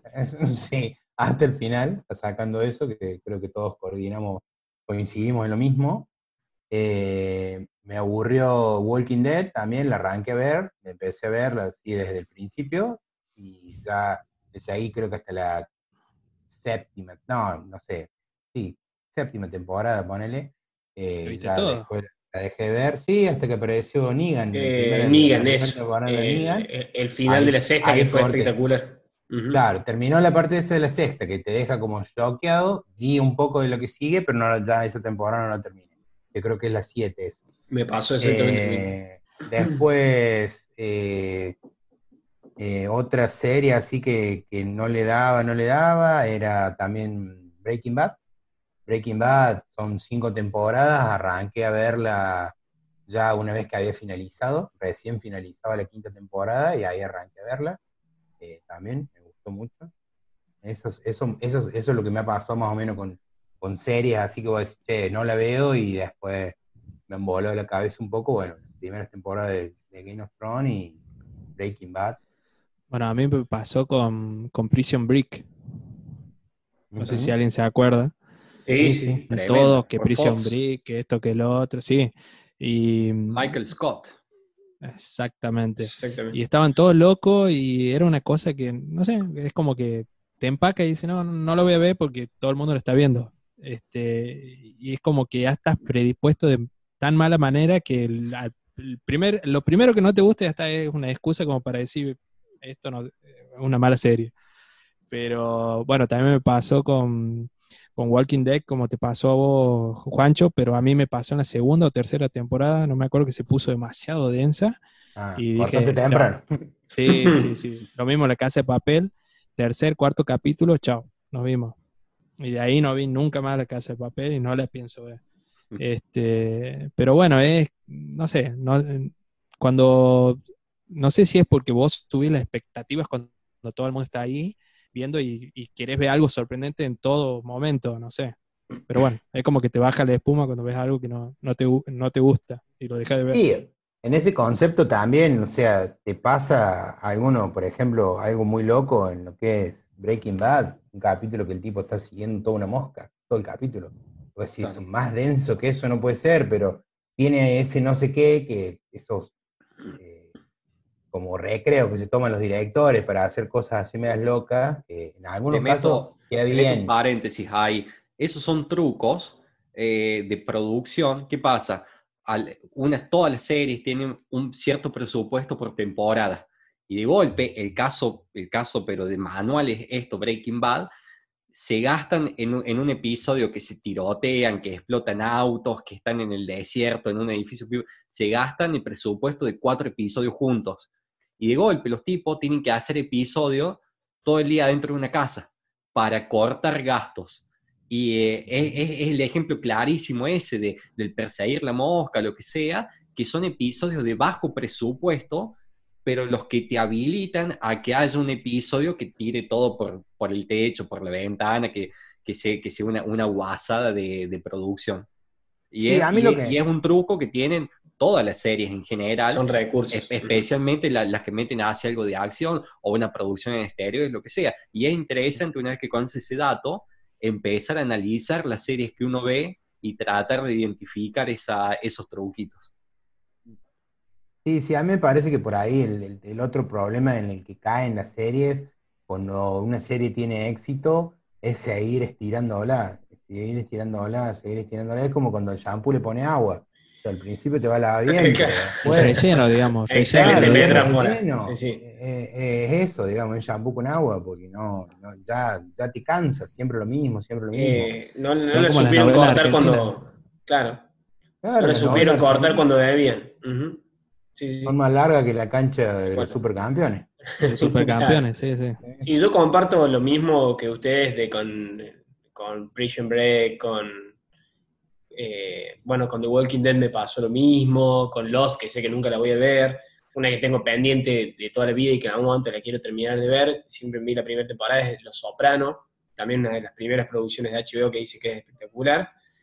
Y lo que nunca me atrapó, o sea, que yo, por ejemplo, mis viejos la veían mucho, es eh, NCSI, CSI, todas esas detectivescas, nunca me gustaron para nada, o sea, nunca me llamaron la atención, nunca me interesaron. La ley y el orden, toda esa, no, Ah, esa no, sí me- para me, nada. Me enganché mal. Una Nunca- época me enganché mal.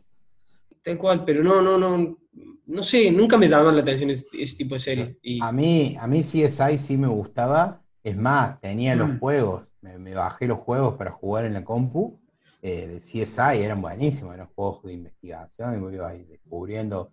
Tenías que escanear las, las huellas dactilares y todas esas cosas. Muy bueno. Y eso sí me, me- me gustaron. Las, las CSI sí me gustan. Tiro, Ahora te pones a ver, hay un millón, pero.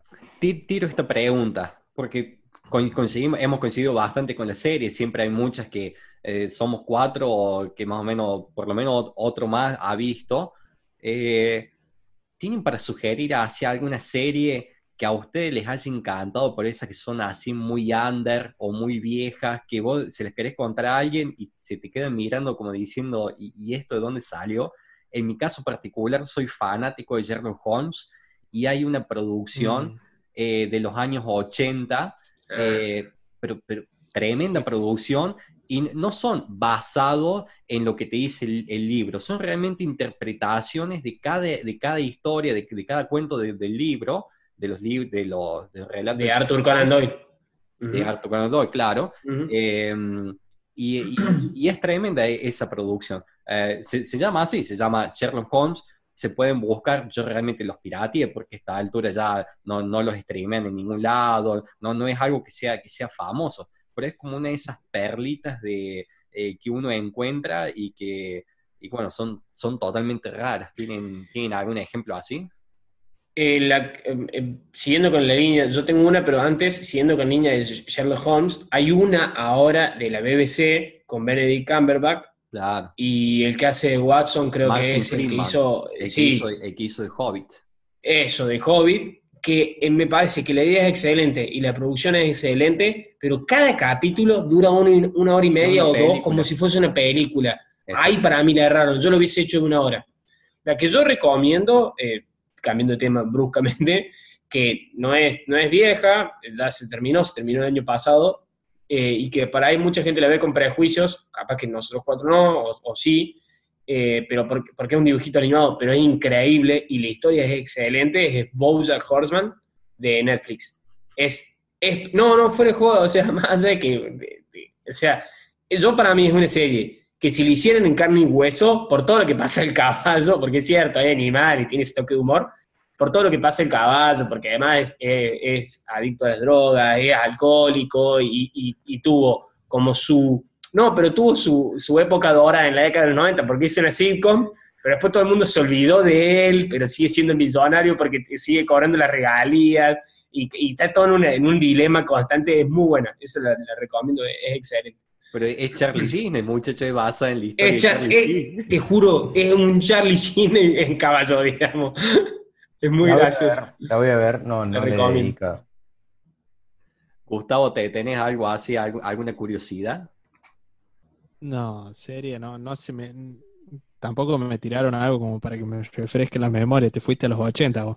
Este, si me voy a los 80, no, no, no, no, no tengo nada así extraño como para recomendar. No, yo de extraño no, que me gustó, digamos, en su momento cuando la vi, y, bueno, estas, estas que hablamos recién, eh, Breaking Bad, eh, Game of Thrones, y una serie que me gustó mucho, que me, me vi todas las temporadas, era Smallville, que era Smallville, re- sí. reflejado con los superhéroes, que era la historia de Superman, eh, mostrada como un poco más adolescente, digamos, no. Y es, era muy bueno porque vos veías todos como el inicio de los personajes y cómo iba construyéndose ese Superman que después salvaba al mundo, con, un Lex Luthor también joven que arranca como muy amigo, después se van peleando, las novias, que no era la típica novia de siempre, no era Lucia Lane, sino que era Lana, eh, la novia, entonces era todo un tema.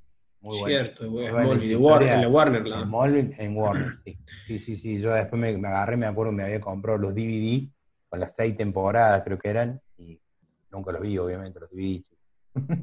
Pero bueno, yo ya la Che, había visto.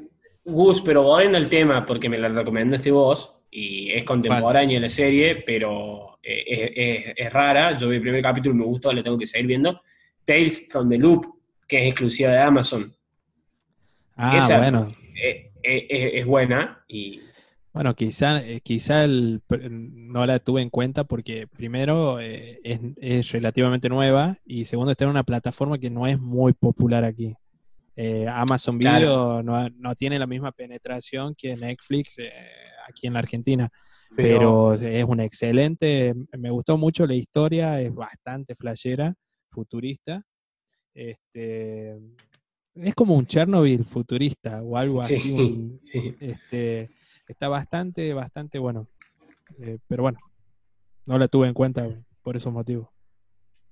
Sí, hablando de eso, yo hoy leí una nota en La Voz del Interior, justamente, eh, sobre eso. Eh, es como que la, la- la nombran a Amazon, era como, es como la mejor competidora, la que está mejor preparada para competirle a Netflix. Y es, en este tiempo de pandemia, la que más crecimiento tuvo. O sea, de Netflix. Es más barato, fue- ¿no? Sí, sí, sí, es un poquito Sí. más barato.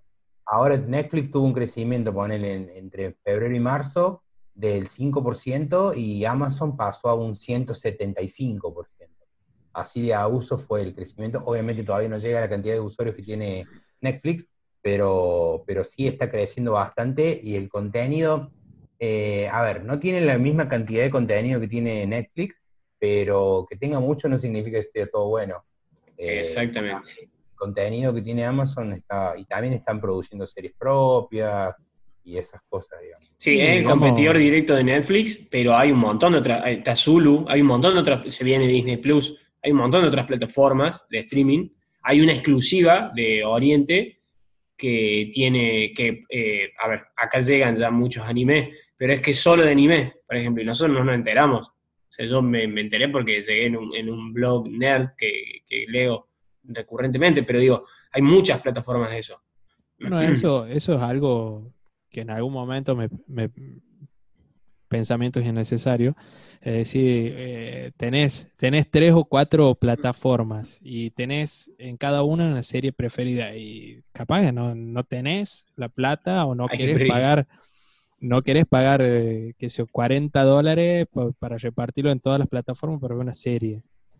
Este, no sé, en algún momento calculo que se va, se irá limpiando el mercado y quedarán dos, dos o tres a lo sumo que, que sean los que dirijan todo lo que es series y, películas, ¿no? Sí, seguramente se entrarán más en nichos probablemente. Habrá muchos competidores, pero capas en nichos muy especializados. Claro, y cada uno consume la, plataforma que más le guste, pero porque produce o eh, eh, transmite series que más le interesan. Ahí hay todo un dilema. Por ejemplo, eh, a mí me parece que las producciones de HBO son espectaculares, y HBO te produce eh, de 15, 12 son buenas. Netflix tiene 4.000 y 10 son buenas. En la proporción es, es alevosa. Pero bueno, eh, también es cierto que nosotros venimos de un mundillo un poco más nerd y nos fijamos en esas cosas. Y el consumo masivo, la, la, gente que no es tan, que es más analógica, va y dice, bueno, contrato Netflix y listo, y me conformo con lo que veo acá. Ahora, ¿qué tema, ¿qué tema es lo más popular? Claro. ¿Qué tema cuando uno esté enganchado con una serie y se entera que cancelaron y que ya no habrá jamás nuevas, nuevas temporadas y que quedaron las cosas abiertas? En mi caso me pasó con una, con una, una serie de Stargate. Stargate tiene varias versiones. Está SG-1, que sale una película de Stargate en 1995, me parece, tiene tanto éxito, se hace tanto de culto que sale una serie, la serie que todos conocemos, SG-1. Atlantis. Luego pasa eh, Stargate Atlantis. SG-1 tiene como 10 temporadas, Atlantis tiene 5 temporadas, y luego sale por allá por 2010 Stargate Universe, que estaba muy buena, estaba muy, era muy moderna, tenía una, una cuestión muy interesante. A mí que me encanta la astronomía en particular, soy un poquito nerd por ese lado también eh, y la cancelaron de golpe en la segunda temporada. Y como que es una traición de decir, muchacho, veníamos de 15 temporadas, no me puedes cortar esto de dos temporadas así de un saque. es una daga en el corazón. Eh, ¿les, ha pasado a ustedes cosas así? Stargate estaba en, en, Warner también, ¿puede ser? ¿Le emitía Warner? En Fox. No, en Fox, en Fox, tenés razón, en Fox. Sí, sí. Y yo tengo ahí una, el ejemplo que se me viene a la cabeza ahora, era Alcatraz. Era una serie que trabajaba el actor de Jurassic Park, el, el Doc de Jurassic Park.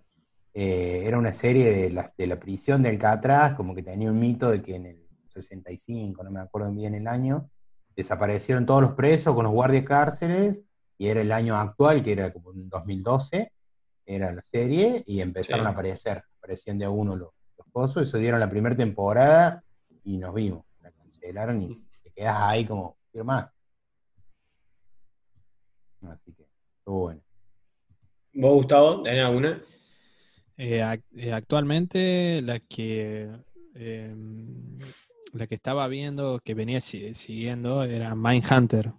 Ya de por sí, eh, bueno, Mindhunter es una, es una serie del FBI que cuenta la historia, se basa en un libro eh, de un ex agente este, que cuenta cómo el FBI empezó a investigar los asesinatos en serie haciendo entrevistas a asesinos seriales. Eh, siempre digo, y cuando les recomiendo esta serie, véanla porque las actuaciones son geniales. Para mí a la película la hicieron con dos mangos, no hay efectos especiales, no hay nada explosiones locas, no hay, no hay nada, son toda gente hablando y a lo sumo creo que pueden haber gastado en la ambientación porque eran los años 50, 60. Este, pero está muy buena la serie y ya venía sospechando que algo raro pasaba porque de, la primera temporada a la segunda pasó bastante tiempo y ahora de la, eh, hace, que se- serán tres, cuatro días, salió una noticia que no se sabe cuándo este, va a salir la tercera temporada y eso fue como un golpe, como dice, como dijo Gastón, un- una daga al corazón. Así que bueno, cual. Hay muchas, hay muchas series que ahora con todo este tema de la pandemia se han tenido que, que cancelar o, o las producciones se han frenado todo, digamos, con todo este tema del virus, del COVID-19. Y hablando, hablando de no se sabe y de pandemia, no se sabe cuándo volveremos al cine, si es que alguna vez podemos volver al cine. Eh, a mí me- lindo ritual. li- Es lindo comprar el ritual. pururú, que todo. Con, con mis amigos eh, en la, en la secundaria íbamos todos los viernes al cine a, a ver la película que haya y, y era tirar la moneda y algunas veces no había nada potable para ver y entrábamos a la sala igual porque era el ritual. Y en, y en la UTN en 2010 con un amigo hacíamos lo mismo, pero el jueves, día de estreno. Íbamos al cine a las 3 de la tarde cuando abría y veíamos lo, lo que haya para ver, pero era, era la obligación. Eh, qué, qué lindo, qué lindo eso de disfrutar poder ir al cine. Sí. Y eh, me imagino que hay anécdotas. Yo, yo tengo una en particular con los chicos de la secundaria. Yo soy muy cagón para las películas de terror. Y una época, si recuerdan, capaz que 2004, 2005 estaba, o 2003 incluso, empezaron a salir muchas películas de terror de mega producciones. El exorcismo de Emily Rose, el hijo, el hijo del diablo, el anticristo, una cosa así. Eran tremendas películas. Y claro, mis amigos tenían ganas de verla y yo me cagaba las patas, en las patas. Y eh, en una de esas, no, no, era, no era el exorcismo de Emily Rose, pero era una de esas, me acuerdo patente, la tuve que dejar de ver a la película. Y como no me iba a ir yo solo en la sala de cine, agarré el celular, agaché la cabeza, me tapé con el buzo y empecé a mensajear a mis amigos. No tenía otra cosa que hacer con el C115, que teníamos los mensajes gratis o lo que sea. Mensaje de texto. Para colmo, para colmo no le podías bajar, no le podías bajar el brillo a la pantalla, era azul el C115. No, Imagínate una linterna en azul la así. En la Y mitad no del sé, i- igual no sé cuál era, pero la del Emily Rose, por ejemplo, a mí sí me pasó lo mismo que vos, que me paranoiqueó con lo de las 3 de la mañana, en la que le dicen que es la hora de los espíritus. Las ¿Te 30 llegabas a y despertar? ¿Te llegabas a despertar esa hora? Porque Sí. tenías, en realidad tenías ganas de mear y te querían pegar un tiro. O sea, no, ¿por qué me desperté a esta hora? Sí, ¿no mal. te pasaba que cuando volvías del baño eh, sentías como que alguien te perseguía y volvías rápido? Sí, de ahí en la oscuridad. Actualmente hay un, hay un par de, salieron el otro día, veía en, en- en Instagram, había un par de que han hecho ese video de, de lo que sentís cuando vas apagando las luces en tu casa y, Sí. y lo va corriendo uno atrás, es muy bueno. Pero Mira, alguna bueno. anécdota tiene que tener con el cine, alguna cita fallida. El Sí, cine es un yo, de yo anécdotas. lo que me ha, sí, sí, sí, lo que me ha pasado es, eh, me pasó, me acuerdo patente con Transformers, no me acuerdo cuál es, si es la de, no me acuerdo bien, una de las últimas de Transformers, eh, me dormí, me dormí en el cine y de repente aparecieron que estaban en otra punta del, del mundo, arrancaron en Estados Unidos, terminaron en China y no entendía nada, así que sí, sí, me ha, me ha pasado, me ha pasado. Bueno, a mí no sé si es una anécdota graciosa, pero la pasé mal un- un- una vez que fui al cine con unos amigos. Eh, bueno, hoy en día eh, las butacas están numeradas. Vos sacás, puedes elegir la posición y todo lo demás. Pero en el año 2000, 2001, eh, era por orden de Sí. llegada. Vos sacabas la entrada, el que llegaba primero agarraba los mejores lugares y después a bancársela. Bueno, en esa época se estaba estrenando eh, Matrix, creo que, no me acuerdo si la 1 o la 2, y no, la 2. La y dos. fuimos a, eh, fuimos a buscar las entradas dos semanas antes, y cuando fuimos a- al estreno llegamos tarde. Ah, Llegamos tarde y cuando entramos era un mundo, una Mm, el de fondo. gente. Sí, bueno, aquí O, no- o la primera fila. no sé quién, no, no sé, la gente capaz que nos escuche no conozca, pero aquí el Hoyts de los cines Hoyt de Patio Olmo, el hall de entrada que tiene es demasiado chico. Y en ese momento era una cosa que estaba toda la gente apretada intentando pasar desesperadamente para los mejores lugares. Y bueno, encima que llegué tarde, me estaba orinando. Y la película dura como tres horas. Y me tocó un asiento contra la pared en el medio. Y era imposible salir. Así que me estuve zapateando tres horas hasta que pude salir porque Ah, aparte porque si salía no podía no podía volver a entrar porque Claro. no sé, era un tumulto ahí afuera. no, y aparte te jode molestar a la gente. No, la pasé Bueno, re mal. la- A mí me pasó con Matrix Dogs en Carlos Paz, porque en esa época yo estaba haciendo la secundaria en Carlos Paz. La gente aplaudía cada escena de la película. Que la mitad de la película eran escena- escenas de lucha, se cagaban a piña de todos lados. Y la gente aplaudía el cine lleno, terminaba, terminaban de pegar dos piñas juntas y se levantaban y aplaudían y gritaban. Era, era, era una cuestión, la única vez en la vida que me pasó ver una película así, más que en la cancha, te digo, incluso. La pelea, Lo- la lo pelea que- contra todos los agentes de Smith tiene que haber sido acá rato aplaudiendo. No, Esa pelea es épica. Es- no, esa- es la dos. esa es la Que dos. se empiezan a clonar. Verdad, verdad. No, yo. Yo me acuerdo patente cuando lo buscan al, al cerrajero, que empiezan- Claro, esa. ent- entran a esa mansión y se empiezan a pelear en las escaleras. Ah, sí. Dura sí. como 5 o 10 minutos esa escena. Se cagan a piña de todos lados. Y Y está el que le dice, Era, era una "Lip". histeria. Lipstick, le dice, y le ve la, la pintura de labio en el coso. Me se me ¿Estamos, estamos de acuerdo que la mejor escena de esa, de esa película es el choque de camiones? Sí, sí, sí. Cuando chocan en la, au- en la autopista y empieza, se ve como Eran muy revolucionarias. ¿Cómo- los cómo hermanos se sí, los efectos. O sea, eh, ellos eh, trajeron al, al cine, digamos, eso, el de, que después lo usó mucho Guy Ritchie, ese recurso, en Sherlock Holmes, por ejemplo, en las películas, de el, pla- el plano y la cámara lenta, el, El slow, slow claro, exactamente. sí, sí. ¿Y vos, Nacho, tenés alguna anécdota? Sí, sí, tengo una anécdota. Batman, no me, sí, Batman y Robin era, que no me acuerdo cuando se entrenó, Joel Schumacher, que fueron las dos, para mí fueron las, la- del- o sea, o mucha gente dice que son las dos peores Batman, que es Batman Forever y Batman y Robin, a mí me gusta lo mismo. No me acuerdo qué año era, pero eh, queríamos ir con toda la familia, mi hermana y mi mamá se dieron de baja, entonces me acompañó mi papá nomás, fuimos a la galería Cinerama, que para los que no conocen está en pleno centro de Córdoba, una sala de cine que está en el pleno centro de Córdoba, y lo que tenía de particular esa película, y fue algo, en verdad fue algo gracioso, que hoy lo contamos con, con mi papá como anécdota, era que cuando Batman y Robin se cambiaban, le hacían primeros planos a partes del cuerpo, y lo más curioso era que le hacían primeros planos al bulto y a la cola, que bueno, encima vuelvo con el tema del bulto, con el calzoncillo, pero bueno, no importa. Esta vez, esa es la razón. sí. de- claro, me- por eso La me lo publicidad. sugirió. claro. No, pero después en, ese, en esa película también aparece la Batichica. Y o sea, la, la anécdota es, cuando le filmaron el bulto y la cola a Batman y a Robin, todos los negros aplaudiendo, "Eh, eh". cuando pasa lo mismo con la Batichica, que se supone, o sea, no quiero sonar machista, pero la realidad es que eh, lo, que lo gritarían por una chica, no lo hacían. Entonces, como, le- ¿por le qué? a Batman Claro, y- Claro, y no Batichica, pero bueno. Mi viejo no sabía cómo taparme los oídos, ojo, qué sé yo. 97, tenías 10 años. Nacho. Sí, tenía 10 años. Ah, Ah, sí, sí.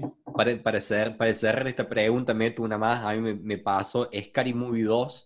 Me asfixié. Peliculones, Me peliculones. asfixié en el Muy- cine de lo que me reía. Eh, era una risa atrás de otra, te, te, te dolía todo el cuerpo cuando salí. Más que la ve en el cine, más que la ve, pues capaz, viste, tenés, tenés una escena que capaz que tanta risa no te dio. Pero de golpe el boludo que tenía al lado se está cagando Se de contagia. risa y empieza a tentar. Sí, mal, mal, mal. Es, es una, Ah, es una ah, cuestión abusiva. Hablando de eso de cosas de risa, me pasó una anécdota, nada que ver con el teatro. Eh, siempre yo fui de mucho de bajar estas cosas de internet y ver cosas, ¿viste? Eh, antes. Eh, me pasó, digo, che, bueno, vamos a ir a ver una obra de teatro a Carlos Paz, vamos a ver el Flaco Pailo, bueno, vamos. Y se me dio a mí por bajar el último CD del disco Pailo. Bueno, lo veo, íbamos escuchando, mientras íbamos yendo a Carlos Paz, escuchando los chistes, nos reíamos todo. Llegamos, la obra era todo el CD. No. sabía- me sabía todos los chistes. No, una verga. No, no, no, no, me- no me causó gracia nada, porque yo me Nada. sabía chistes. Increíble, increíble. O sea, Flaco Pailo, cero producción. Pero era todo el último CD. o sea, Ujú, claro, claro. capaz que era, era basado en eso, no sé. Pero yo tuve, yo me bajé el CD y dijimos, bueno, vamos a ir escuchando esto en el auto. Para precalentar. Y bueno, pero, pero vos fuiste por el último CD y capaz que el flaco Pailo pensó que, bueno, quiere que le cuente. todavía CD. nadie tenía el último Ah. CD. Claro. No, no, no, fue, fue muy gracioso, fue muy gracioso que mis amigos con los que fuimos me odiaron. Sí, hay, bueno, hay, hay una cosa. a- acá, acá Nacho parece que es un gran conocedor del tema de las películas, es muy detallista. Eh, yo me pregunto por ahí, está lindo cuando hay una película que la vas siguiendo, te va costando seguirle la trama, es, tiene nudos, tiene escenas que no terminas de entender, llega al final de la película y decís, la puta madre, había sido por eso que pasó tal cosa. Y que capaz que después la vuelves a ver una segunda vez en otra oportunidad y como ya sabes esa parte que te habías enterado antes, entendiste otro detalle más. Y hay películas que las podés ver cinco veces así y cada vez le vas a encontrar cosas nuevas. En el caso particular mío, eh, El espía, el, el topo, eh, con Gary Oldman, por ejemplo, y con varios actores británicos que están muy de moda ahora, eh, que en inglés es Tinker, Tinker Taylor Soldier Spy. La traducción no tiene nada que ver. George Clooney son- creo que también actuó, ¿no? No, no, George Clooney no. Ah, no. No, son, todos, ah, son todos británicos. Esa película que está basada en una novela igual de difícil, eh, vos la ves, la ves cinco veces y seguís entendiéndole cosas a la película y cada vez la entiendes más y cada vez te gusta más. Es una película que para mí Gary Oldman hace un par de años debería haber ganado un Oscar, pero bueno, no pasó. Ah, no sé si tienen ustedes algún ejemplo que, de alguna película así que, que les fascine, que, le, que les vuele la cabeza en ese sentido. Pensando, a mí lo que me pasa no es una película, es una serie, es con Dark. Eh, La he visto, o sea, no, no, no te pones a verla de nuevo porque son temporadas completas, pero yo creo que necesitaría verla de nuevo. Y en general, sí veo, las, me gusta ver las películas varias veces y creo que las termino, las terminaba entendiendo. La otra, hablando de Matrix, la segunda, la parte que se encuentra con el arquitecto, es hermosa.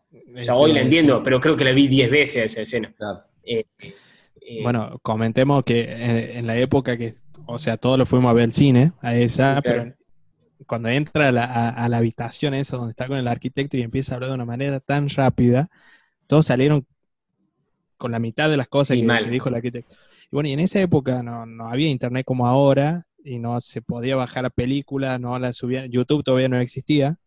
Este, no podía, como hoy en día en internet vas y buscas qué pasó con la o eso, o buscar en foros a ver qué opinaba la gente, todo. Claro, tenés- tenías El que entrar de vuelta al cine. de- Sí. ¿Cómo? el final tristísimo de Dinosaurios. La serie de Disney. Ah, sí, sí, sí, sí. Bueno, hay una serie de los 90 que los di- dinosaurios, que era de Disney, que es muy famosa eh, hoy en día. mm, eh, capaz que la ubiquen por los memes que sale un, un bebé dinosaurio rosa. Este, Con bueno, remerita amarilla. Con remera amarilla. Bueno, esa serie termina de una manera tristísima. eh, básicamente el padre eh, hablándole a la familia y sobre todo al bebé, diciéndole que no iba a tener un futuro porque habían metido la pata con tanta tecnología y ahora se venía como una era glaciar. Y termina todo muy lúgubre y, y nevando y vos decís, what the fuck, ¿qué pasó? Y Que se supone que era para niños. que se supone que era para Claro. niños, exactamente. Y yo, así, película favorita, así que me, que me encanten los finales, por ejemplo, sé yo, el efecto mariposa me gustó mucho, así como, Buena peli. wow, Mm. muy- dije así el... Y la segunda, un bodrio. Claro, la segunda malísima, no, no me gustó. Eh, pero bueno, capaz que la segunda era porque se basaba en, en un concepto que ya, que ya conocía. qué sé claro. Pero esa así que te Perdió ese sorprende. factor sorpresa. Perdió ese- Sí, a mí esa me gustó. Así como factor sorpresa. Bueno, como para ir cerrando el, bloque este, eh, ¿qué película recomendarían para que alguien se clave? No sé, porque le, no digamos que tenés, que tenés bronca o te llevas mal, lo que sea, y sí, sí, mira esta película y seguramente la va a pasar mal porque el final es feo eh, o, o la película en sí es fea. Así una película que hayas visto que diga, qué mala que es, ¿para qué me siento a ver esto? Eh, sí, a mí me pasó, por ejemplo, con La forma del agua. Película que no Oh. entendí, no entendí, no- estaba nominada al Oscar, no sé si ganó algún Oscar, pero me pareció. Sí, pero fotografía o, es- o- o La idea- vestuario, la idea- esas cosas la raras. idea de ese bicho encerrado ahí, malísima. No, no, no, no, me pareció. Te da la sensación como decir, devuélveme la plata. Y serie, Paquita Sala, chicos. Miren Paquita Sala, es buenísima. Bizarra como ninguna. Bueno, eh, yo recomendaría Game of Thrones, por ejemplo. Por más que la van a pasar tan, pero tan bien hasta los últimos dos, eh, las, eh, dos temporadas. claro, te odio, te odio.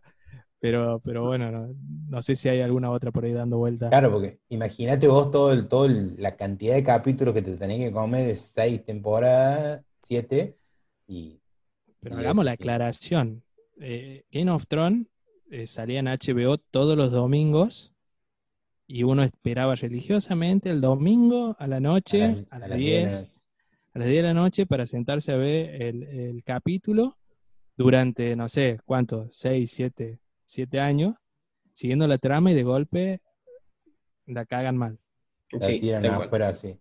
Y bueno, en eso, en eso de esperar hasta la noche, a mí me pasaba como anécdota, cuando era, cuando iba al secundario, esperaba hasta las 12 de la noche, porque ya daban el nuevo capítulo de Dragon Ball del día siguiente, entonces los veía el día a la, a la noche, los veía de, de dos y media a una. Y te lo reiniciaban a veces. Te estabas en Majin Buu y te volvían a Freezer y te querías cortar las bolas. Eh, no, no, no quería achar. No sé por qué hacían eso, ¿no? Sí, Llegaban la, la mejor parte y te reiniciaban la serie y tenían que pasar como tres meses hasta que vuelve todo. Tal Eh, cual. increíble. Bueno, eh, vamos a hacer. ¿Lo Ah. dijo Nacho? ¿Cuál era el Eh, alguna que te clavaste? No, es que no, posta que estaba tratando de buscar y no, no tengo, o de última, las, las mismas cuestiones, de cualquier manera, la forma del agua me gustó. pero yo tengo gustos muy particulares, pero no, no tengo una película así que me da Te la, puede o gustar sea, la foto, te puede gustar todo, pero el concepto de la eh, película. sí, en realidad capaz que tenía un poco de, eh, de- de la, también el arte y la fotografía medio de steampunk, así viste como lo- lo- los dispositivos, viste que era porque la mina limpiaba y hacía mantenimiento donde estaba la criatura esa, Sí, todo, digamos, dónde estaba, qué sé yo, me, me gustan esas cosas, pero no, no siento que, o, o tendría que buscar, a ver si alguna vez... Linterna verde. A ver, con una que sí nos clavamos, que me acuerdo que le llevé, no, sí, es cierto, pará, eh, tengo una que es muy buena. Se- me junto con, con los pibes en una época, con mis amigos del cole, hacíamos eh, juntada de, de ver películas, en vez de como Gastón de ir al cine, no, era los viernes de la noche, llevar una película. Lle- les llevé pero aparte la promocioné, porque yo la había buscado que era supuestamente culto, todo. Poltergeist, la de la que se mueven los, los objetos, todo. Pero la, la- la vieja. La vieja, vieja, la primera de todas, porque encima hay como cuatro, ¿viste? Esa es parecida como la, la de Halloween, ese que hay un montón. Un mocazo, en un momento hay un árbol que agarra una persona y el árbol se revé, que no, no, malísima, malísima. Y hasta el día de hoy eso. me gastan por llevarle esa. Así que sí, sí, de última le... O sea, es como que me salió mal a mí, porque no es que se lo recomendé para hacer un chiste a mis amigos y decirle, che, vean esta. No, fuimos todos y no la terminamos de ver, la sacamos, después buscamos otra, un bodrio malísima. Mocazo. Bueno, a mí me pasó con esa película que dije, che, voy a ver Poltergeist, porque me acuerdo que la había visto cuando era chico. Y Claro. que empecé a ver, a ver los primeros 10 minutos y cuando vi esos Los efectos. especiales, no, no. Pero está que te lo da chico, como película de, de culto ahora, ¿me entendés? Y aparte porque está relacionada como El Exorcista, que cuando se fue filmando a los actores le pasó cosas, entonces como que tiene toda esa, esa leyenda urbana detrás. Supongo que querés ver por eso. En realidad la película es un mocazo. Pero bueno, Y, y películas favoritas así como, eh, ya que recomendamos malas, digamos, la primera que se te venga a la cabeza decir, ¿cuál es la mejor película que, que tenés para recomendar? yo tengo. No actual, no importa, atemporal. Infiltrados de Departed 2007, ganadora del Oscar a Mejor Película de Scorsese, con Leonardo DiCaprio, Martin Sheen, eh, Jack Nicholson, Mark Wahlberg, todo. Me la amo esa película, la he visto miles de veces, me encanta. Eh, a mí me gusta mucho Gladiador. ¿no? Para- Peliculón también. Pasa y la, la pongo y la dejo porque siempre me gustó mucho. ¿Qué pasa? No, no, no, me, me gustó, la pongo y la- Bueno, que no es de culpa, linda película, me gustó. Está muy bien, me gusta. decilo, decilo. Decilo, Qué decilo. buena. No, yo, yo en particular, bueno, voy, voy a quebrar aquel molde. Yo soy fanático de Casablanca, película en blanco y negro. peliculón también. Eh, pero bueno, la, la he visto, la, la veo varias veces al año. La tengo en, en un disco duro externo y mínimamente tres, cuatro veces al año la, la veo de vuelta. No me punto- quiero eh, equivocar, pero 1927 o no. No, no, en la Segunda Guerra Mundial. Ah, Es Ah, más, no. eh, estaba, todavía era durante la Primera Guerra Mundial. no, Ciu- 1940. Ciudadano Kane El es. Ciudadano Kane. ese Ciudadano Kane es 1927. Claro, una de las primeras. No, no, Pero Casablanca un peliculón. tremendo, mal. tremendo pe- peliculón. Humphrey Bogart Humphrey Bogart e Ingrid Bergman. e Ingrid Eh, Bergman. eh, es una, una belleza que vos, vos la ves en esa película ya de 70 años atrás. Y, o sea, e- e- esa mina va a ser históricamente linda para toda su vida. Que detalle, no ganó el Oscar por esa película, pero ganó el Oscar, y creo que fue el único de su carrera, eh, de actriz secundaria por la película de Poirot, eh, El asesinato en el Orient Express, que hubo un remake hace Sí. dos años, muy lindo remake, pero la película bueno. original, eh, no te digo que está tan buena, pero bueno, el Oscar de, de Ingrid Bergman. Sí, señor. Bien, no, en mi caso, eh, sí, la primera que se me viene a la cabeza es Sham Redemption, En busca de la felicidad, que es un peliculón eh, clásico con Morgan Freeman, nunca, nunca me acuerdo el nombre del protagonista. Eh, ay, sí, como. Este, Pero bueno, es un peliculón de, de los 90 y creo que una de las de la que de culto que existe, mayor culto tiene, digamos. Eh, pero bueno. Bueno, creo que estamos llegando al fin del podcast. Tim Robbins. Tim está, Robbins. perdón, lo busqué, sí. Está. Tim Robbins, el actor. También está, está bastante buena la, la historia. Bueno, estamos llegando al final de- del podcast. Eh, bueno, muchas gracias, Juancho. ¿Cómo la pasaste? Ah, espectacular, espectacular. Y hablamos, la hablamos de todo, ¿no? Sí, mal. Todo un poco, sí, Muy sí, bueno. sí. Todo un poco, se habló de todo. Eh, muy buena la, la idea, la verdad que lo felicito. Y, y esto te acerca un poco también, digamos, no, no nos podemos juntar a comer un asado, así que juntarnos de esta manera es, es espectacular. Así que bueno, más que nada les agradezco a ustedes la, la invitación y por favor que se termine rápido esto así. podemos Hacemos, hacemos un comer. asadito. Filmamos en la en cuarentena, no el podcast, no seas Claro. culiado. No, no, no, la cuarentena, la cuarentena, que a una seisentena, vamos a... No, y filmamos los capítulos en la, en la terraza de Gastón tirando comida. Claro. Totalmente. Vamos a hacer, vamos a hacer el gran asado, eh, la, la gala va a ser acá, Sí, con claro. todos los invitados en la terraza, y ahí filmamos otro, y que salga lo que salga. Claro, Exactamente. claro, Y ahí, vamos, vamos- obviamente- vamos en vivo, vamos en vivo por Instagram. Obviamente no se va a entender un pomo y bueno, enganchamos con los karaoke, populares karaoke. Eh, sí. El, cual será.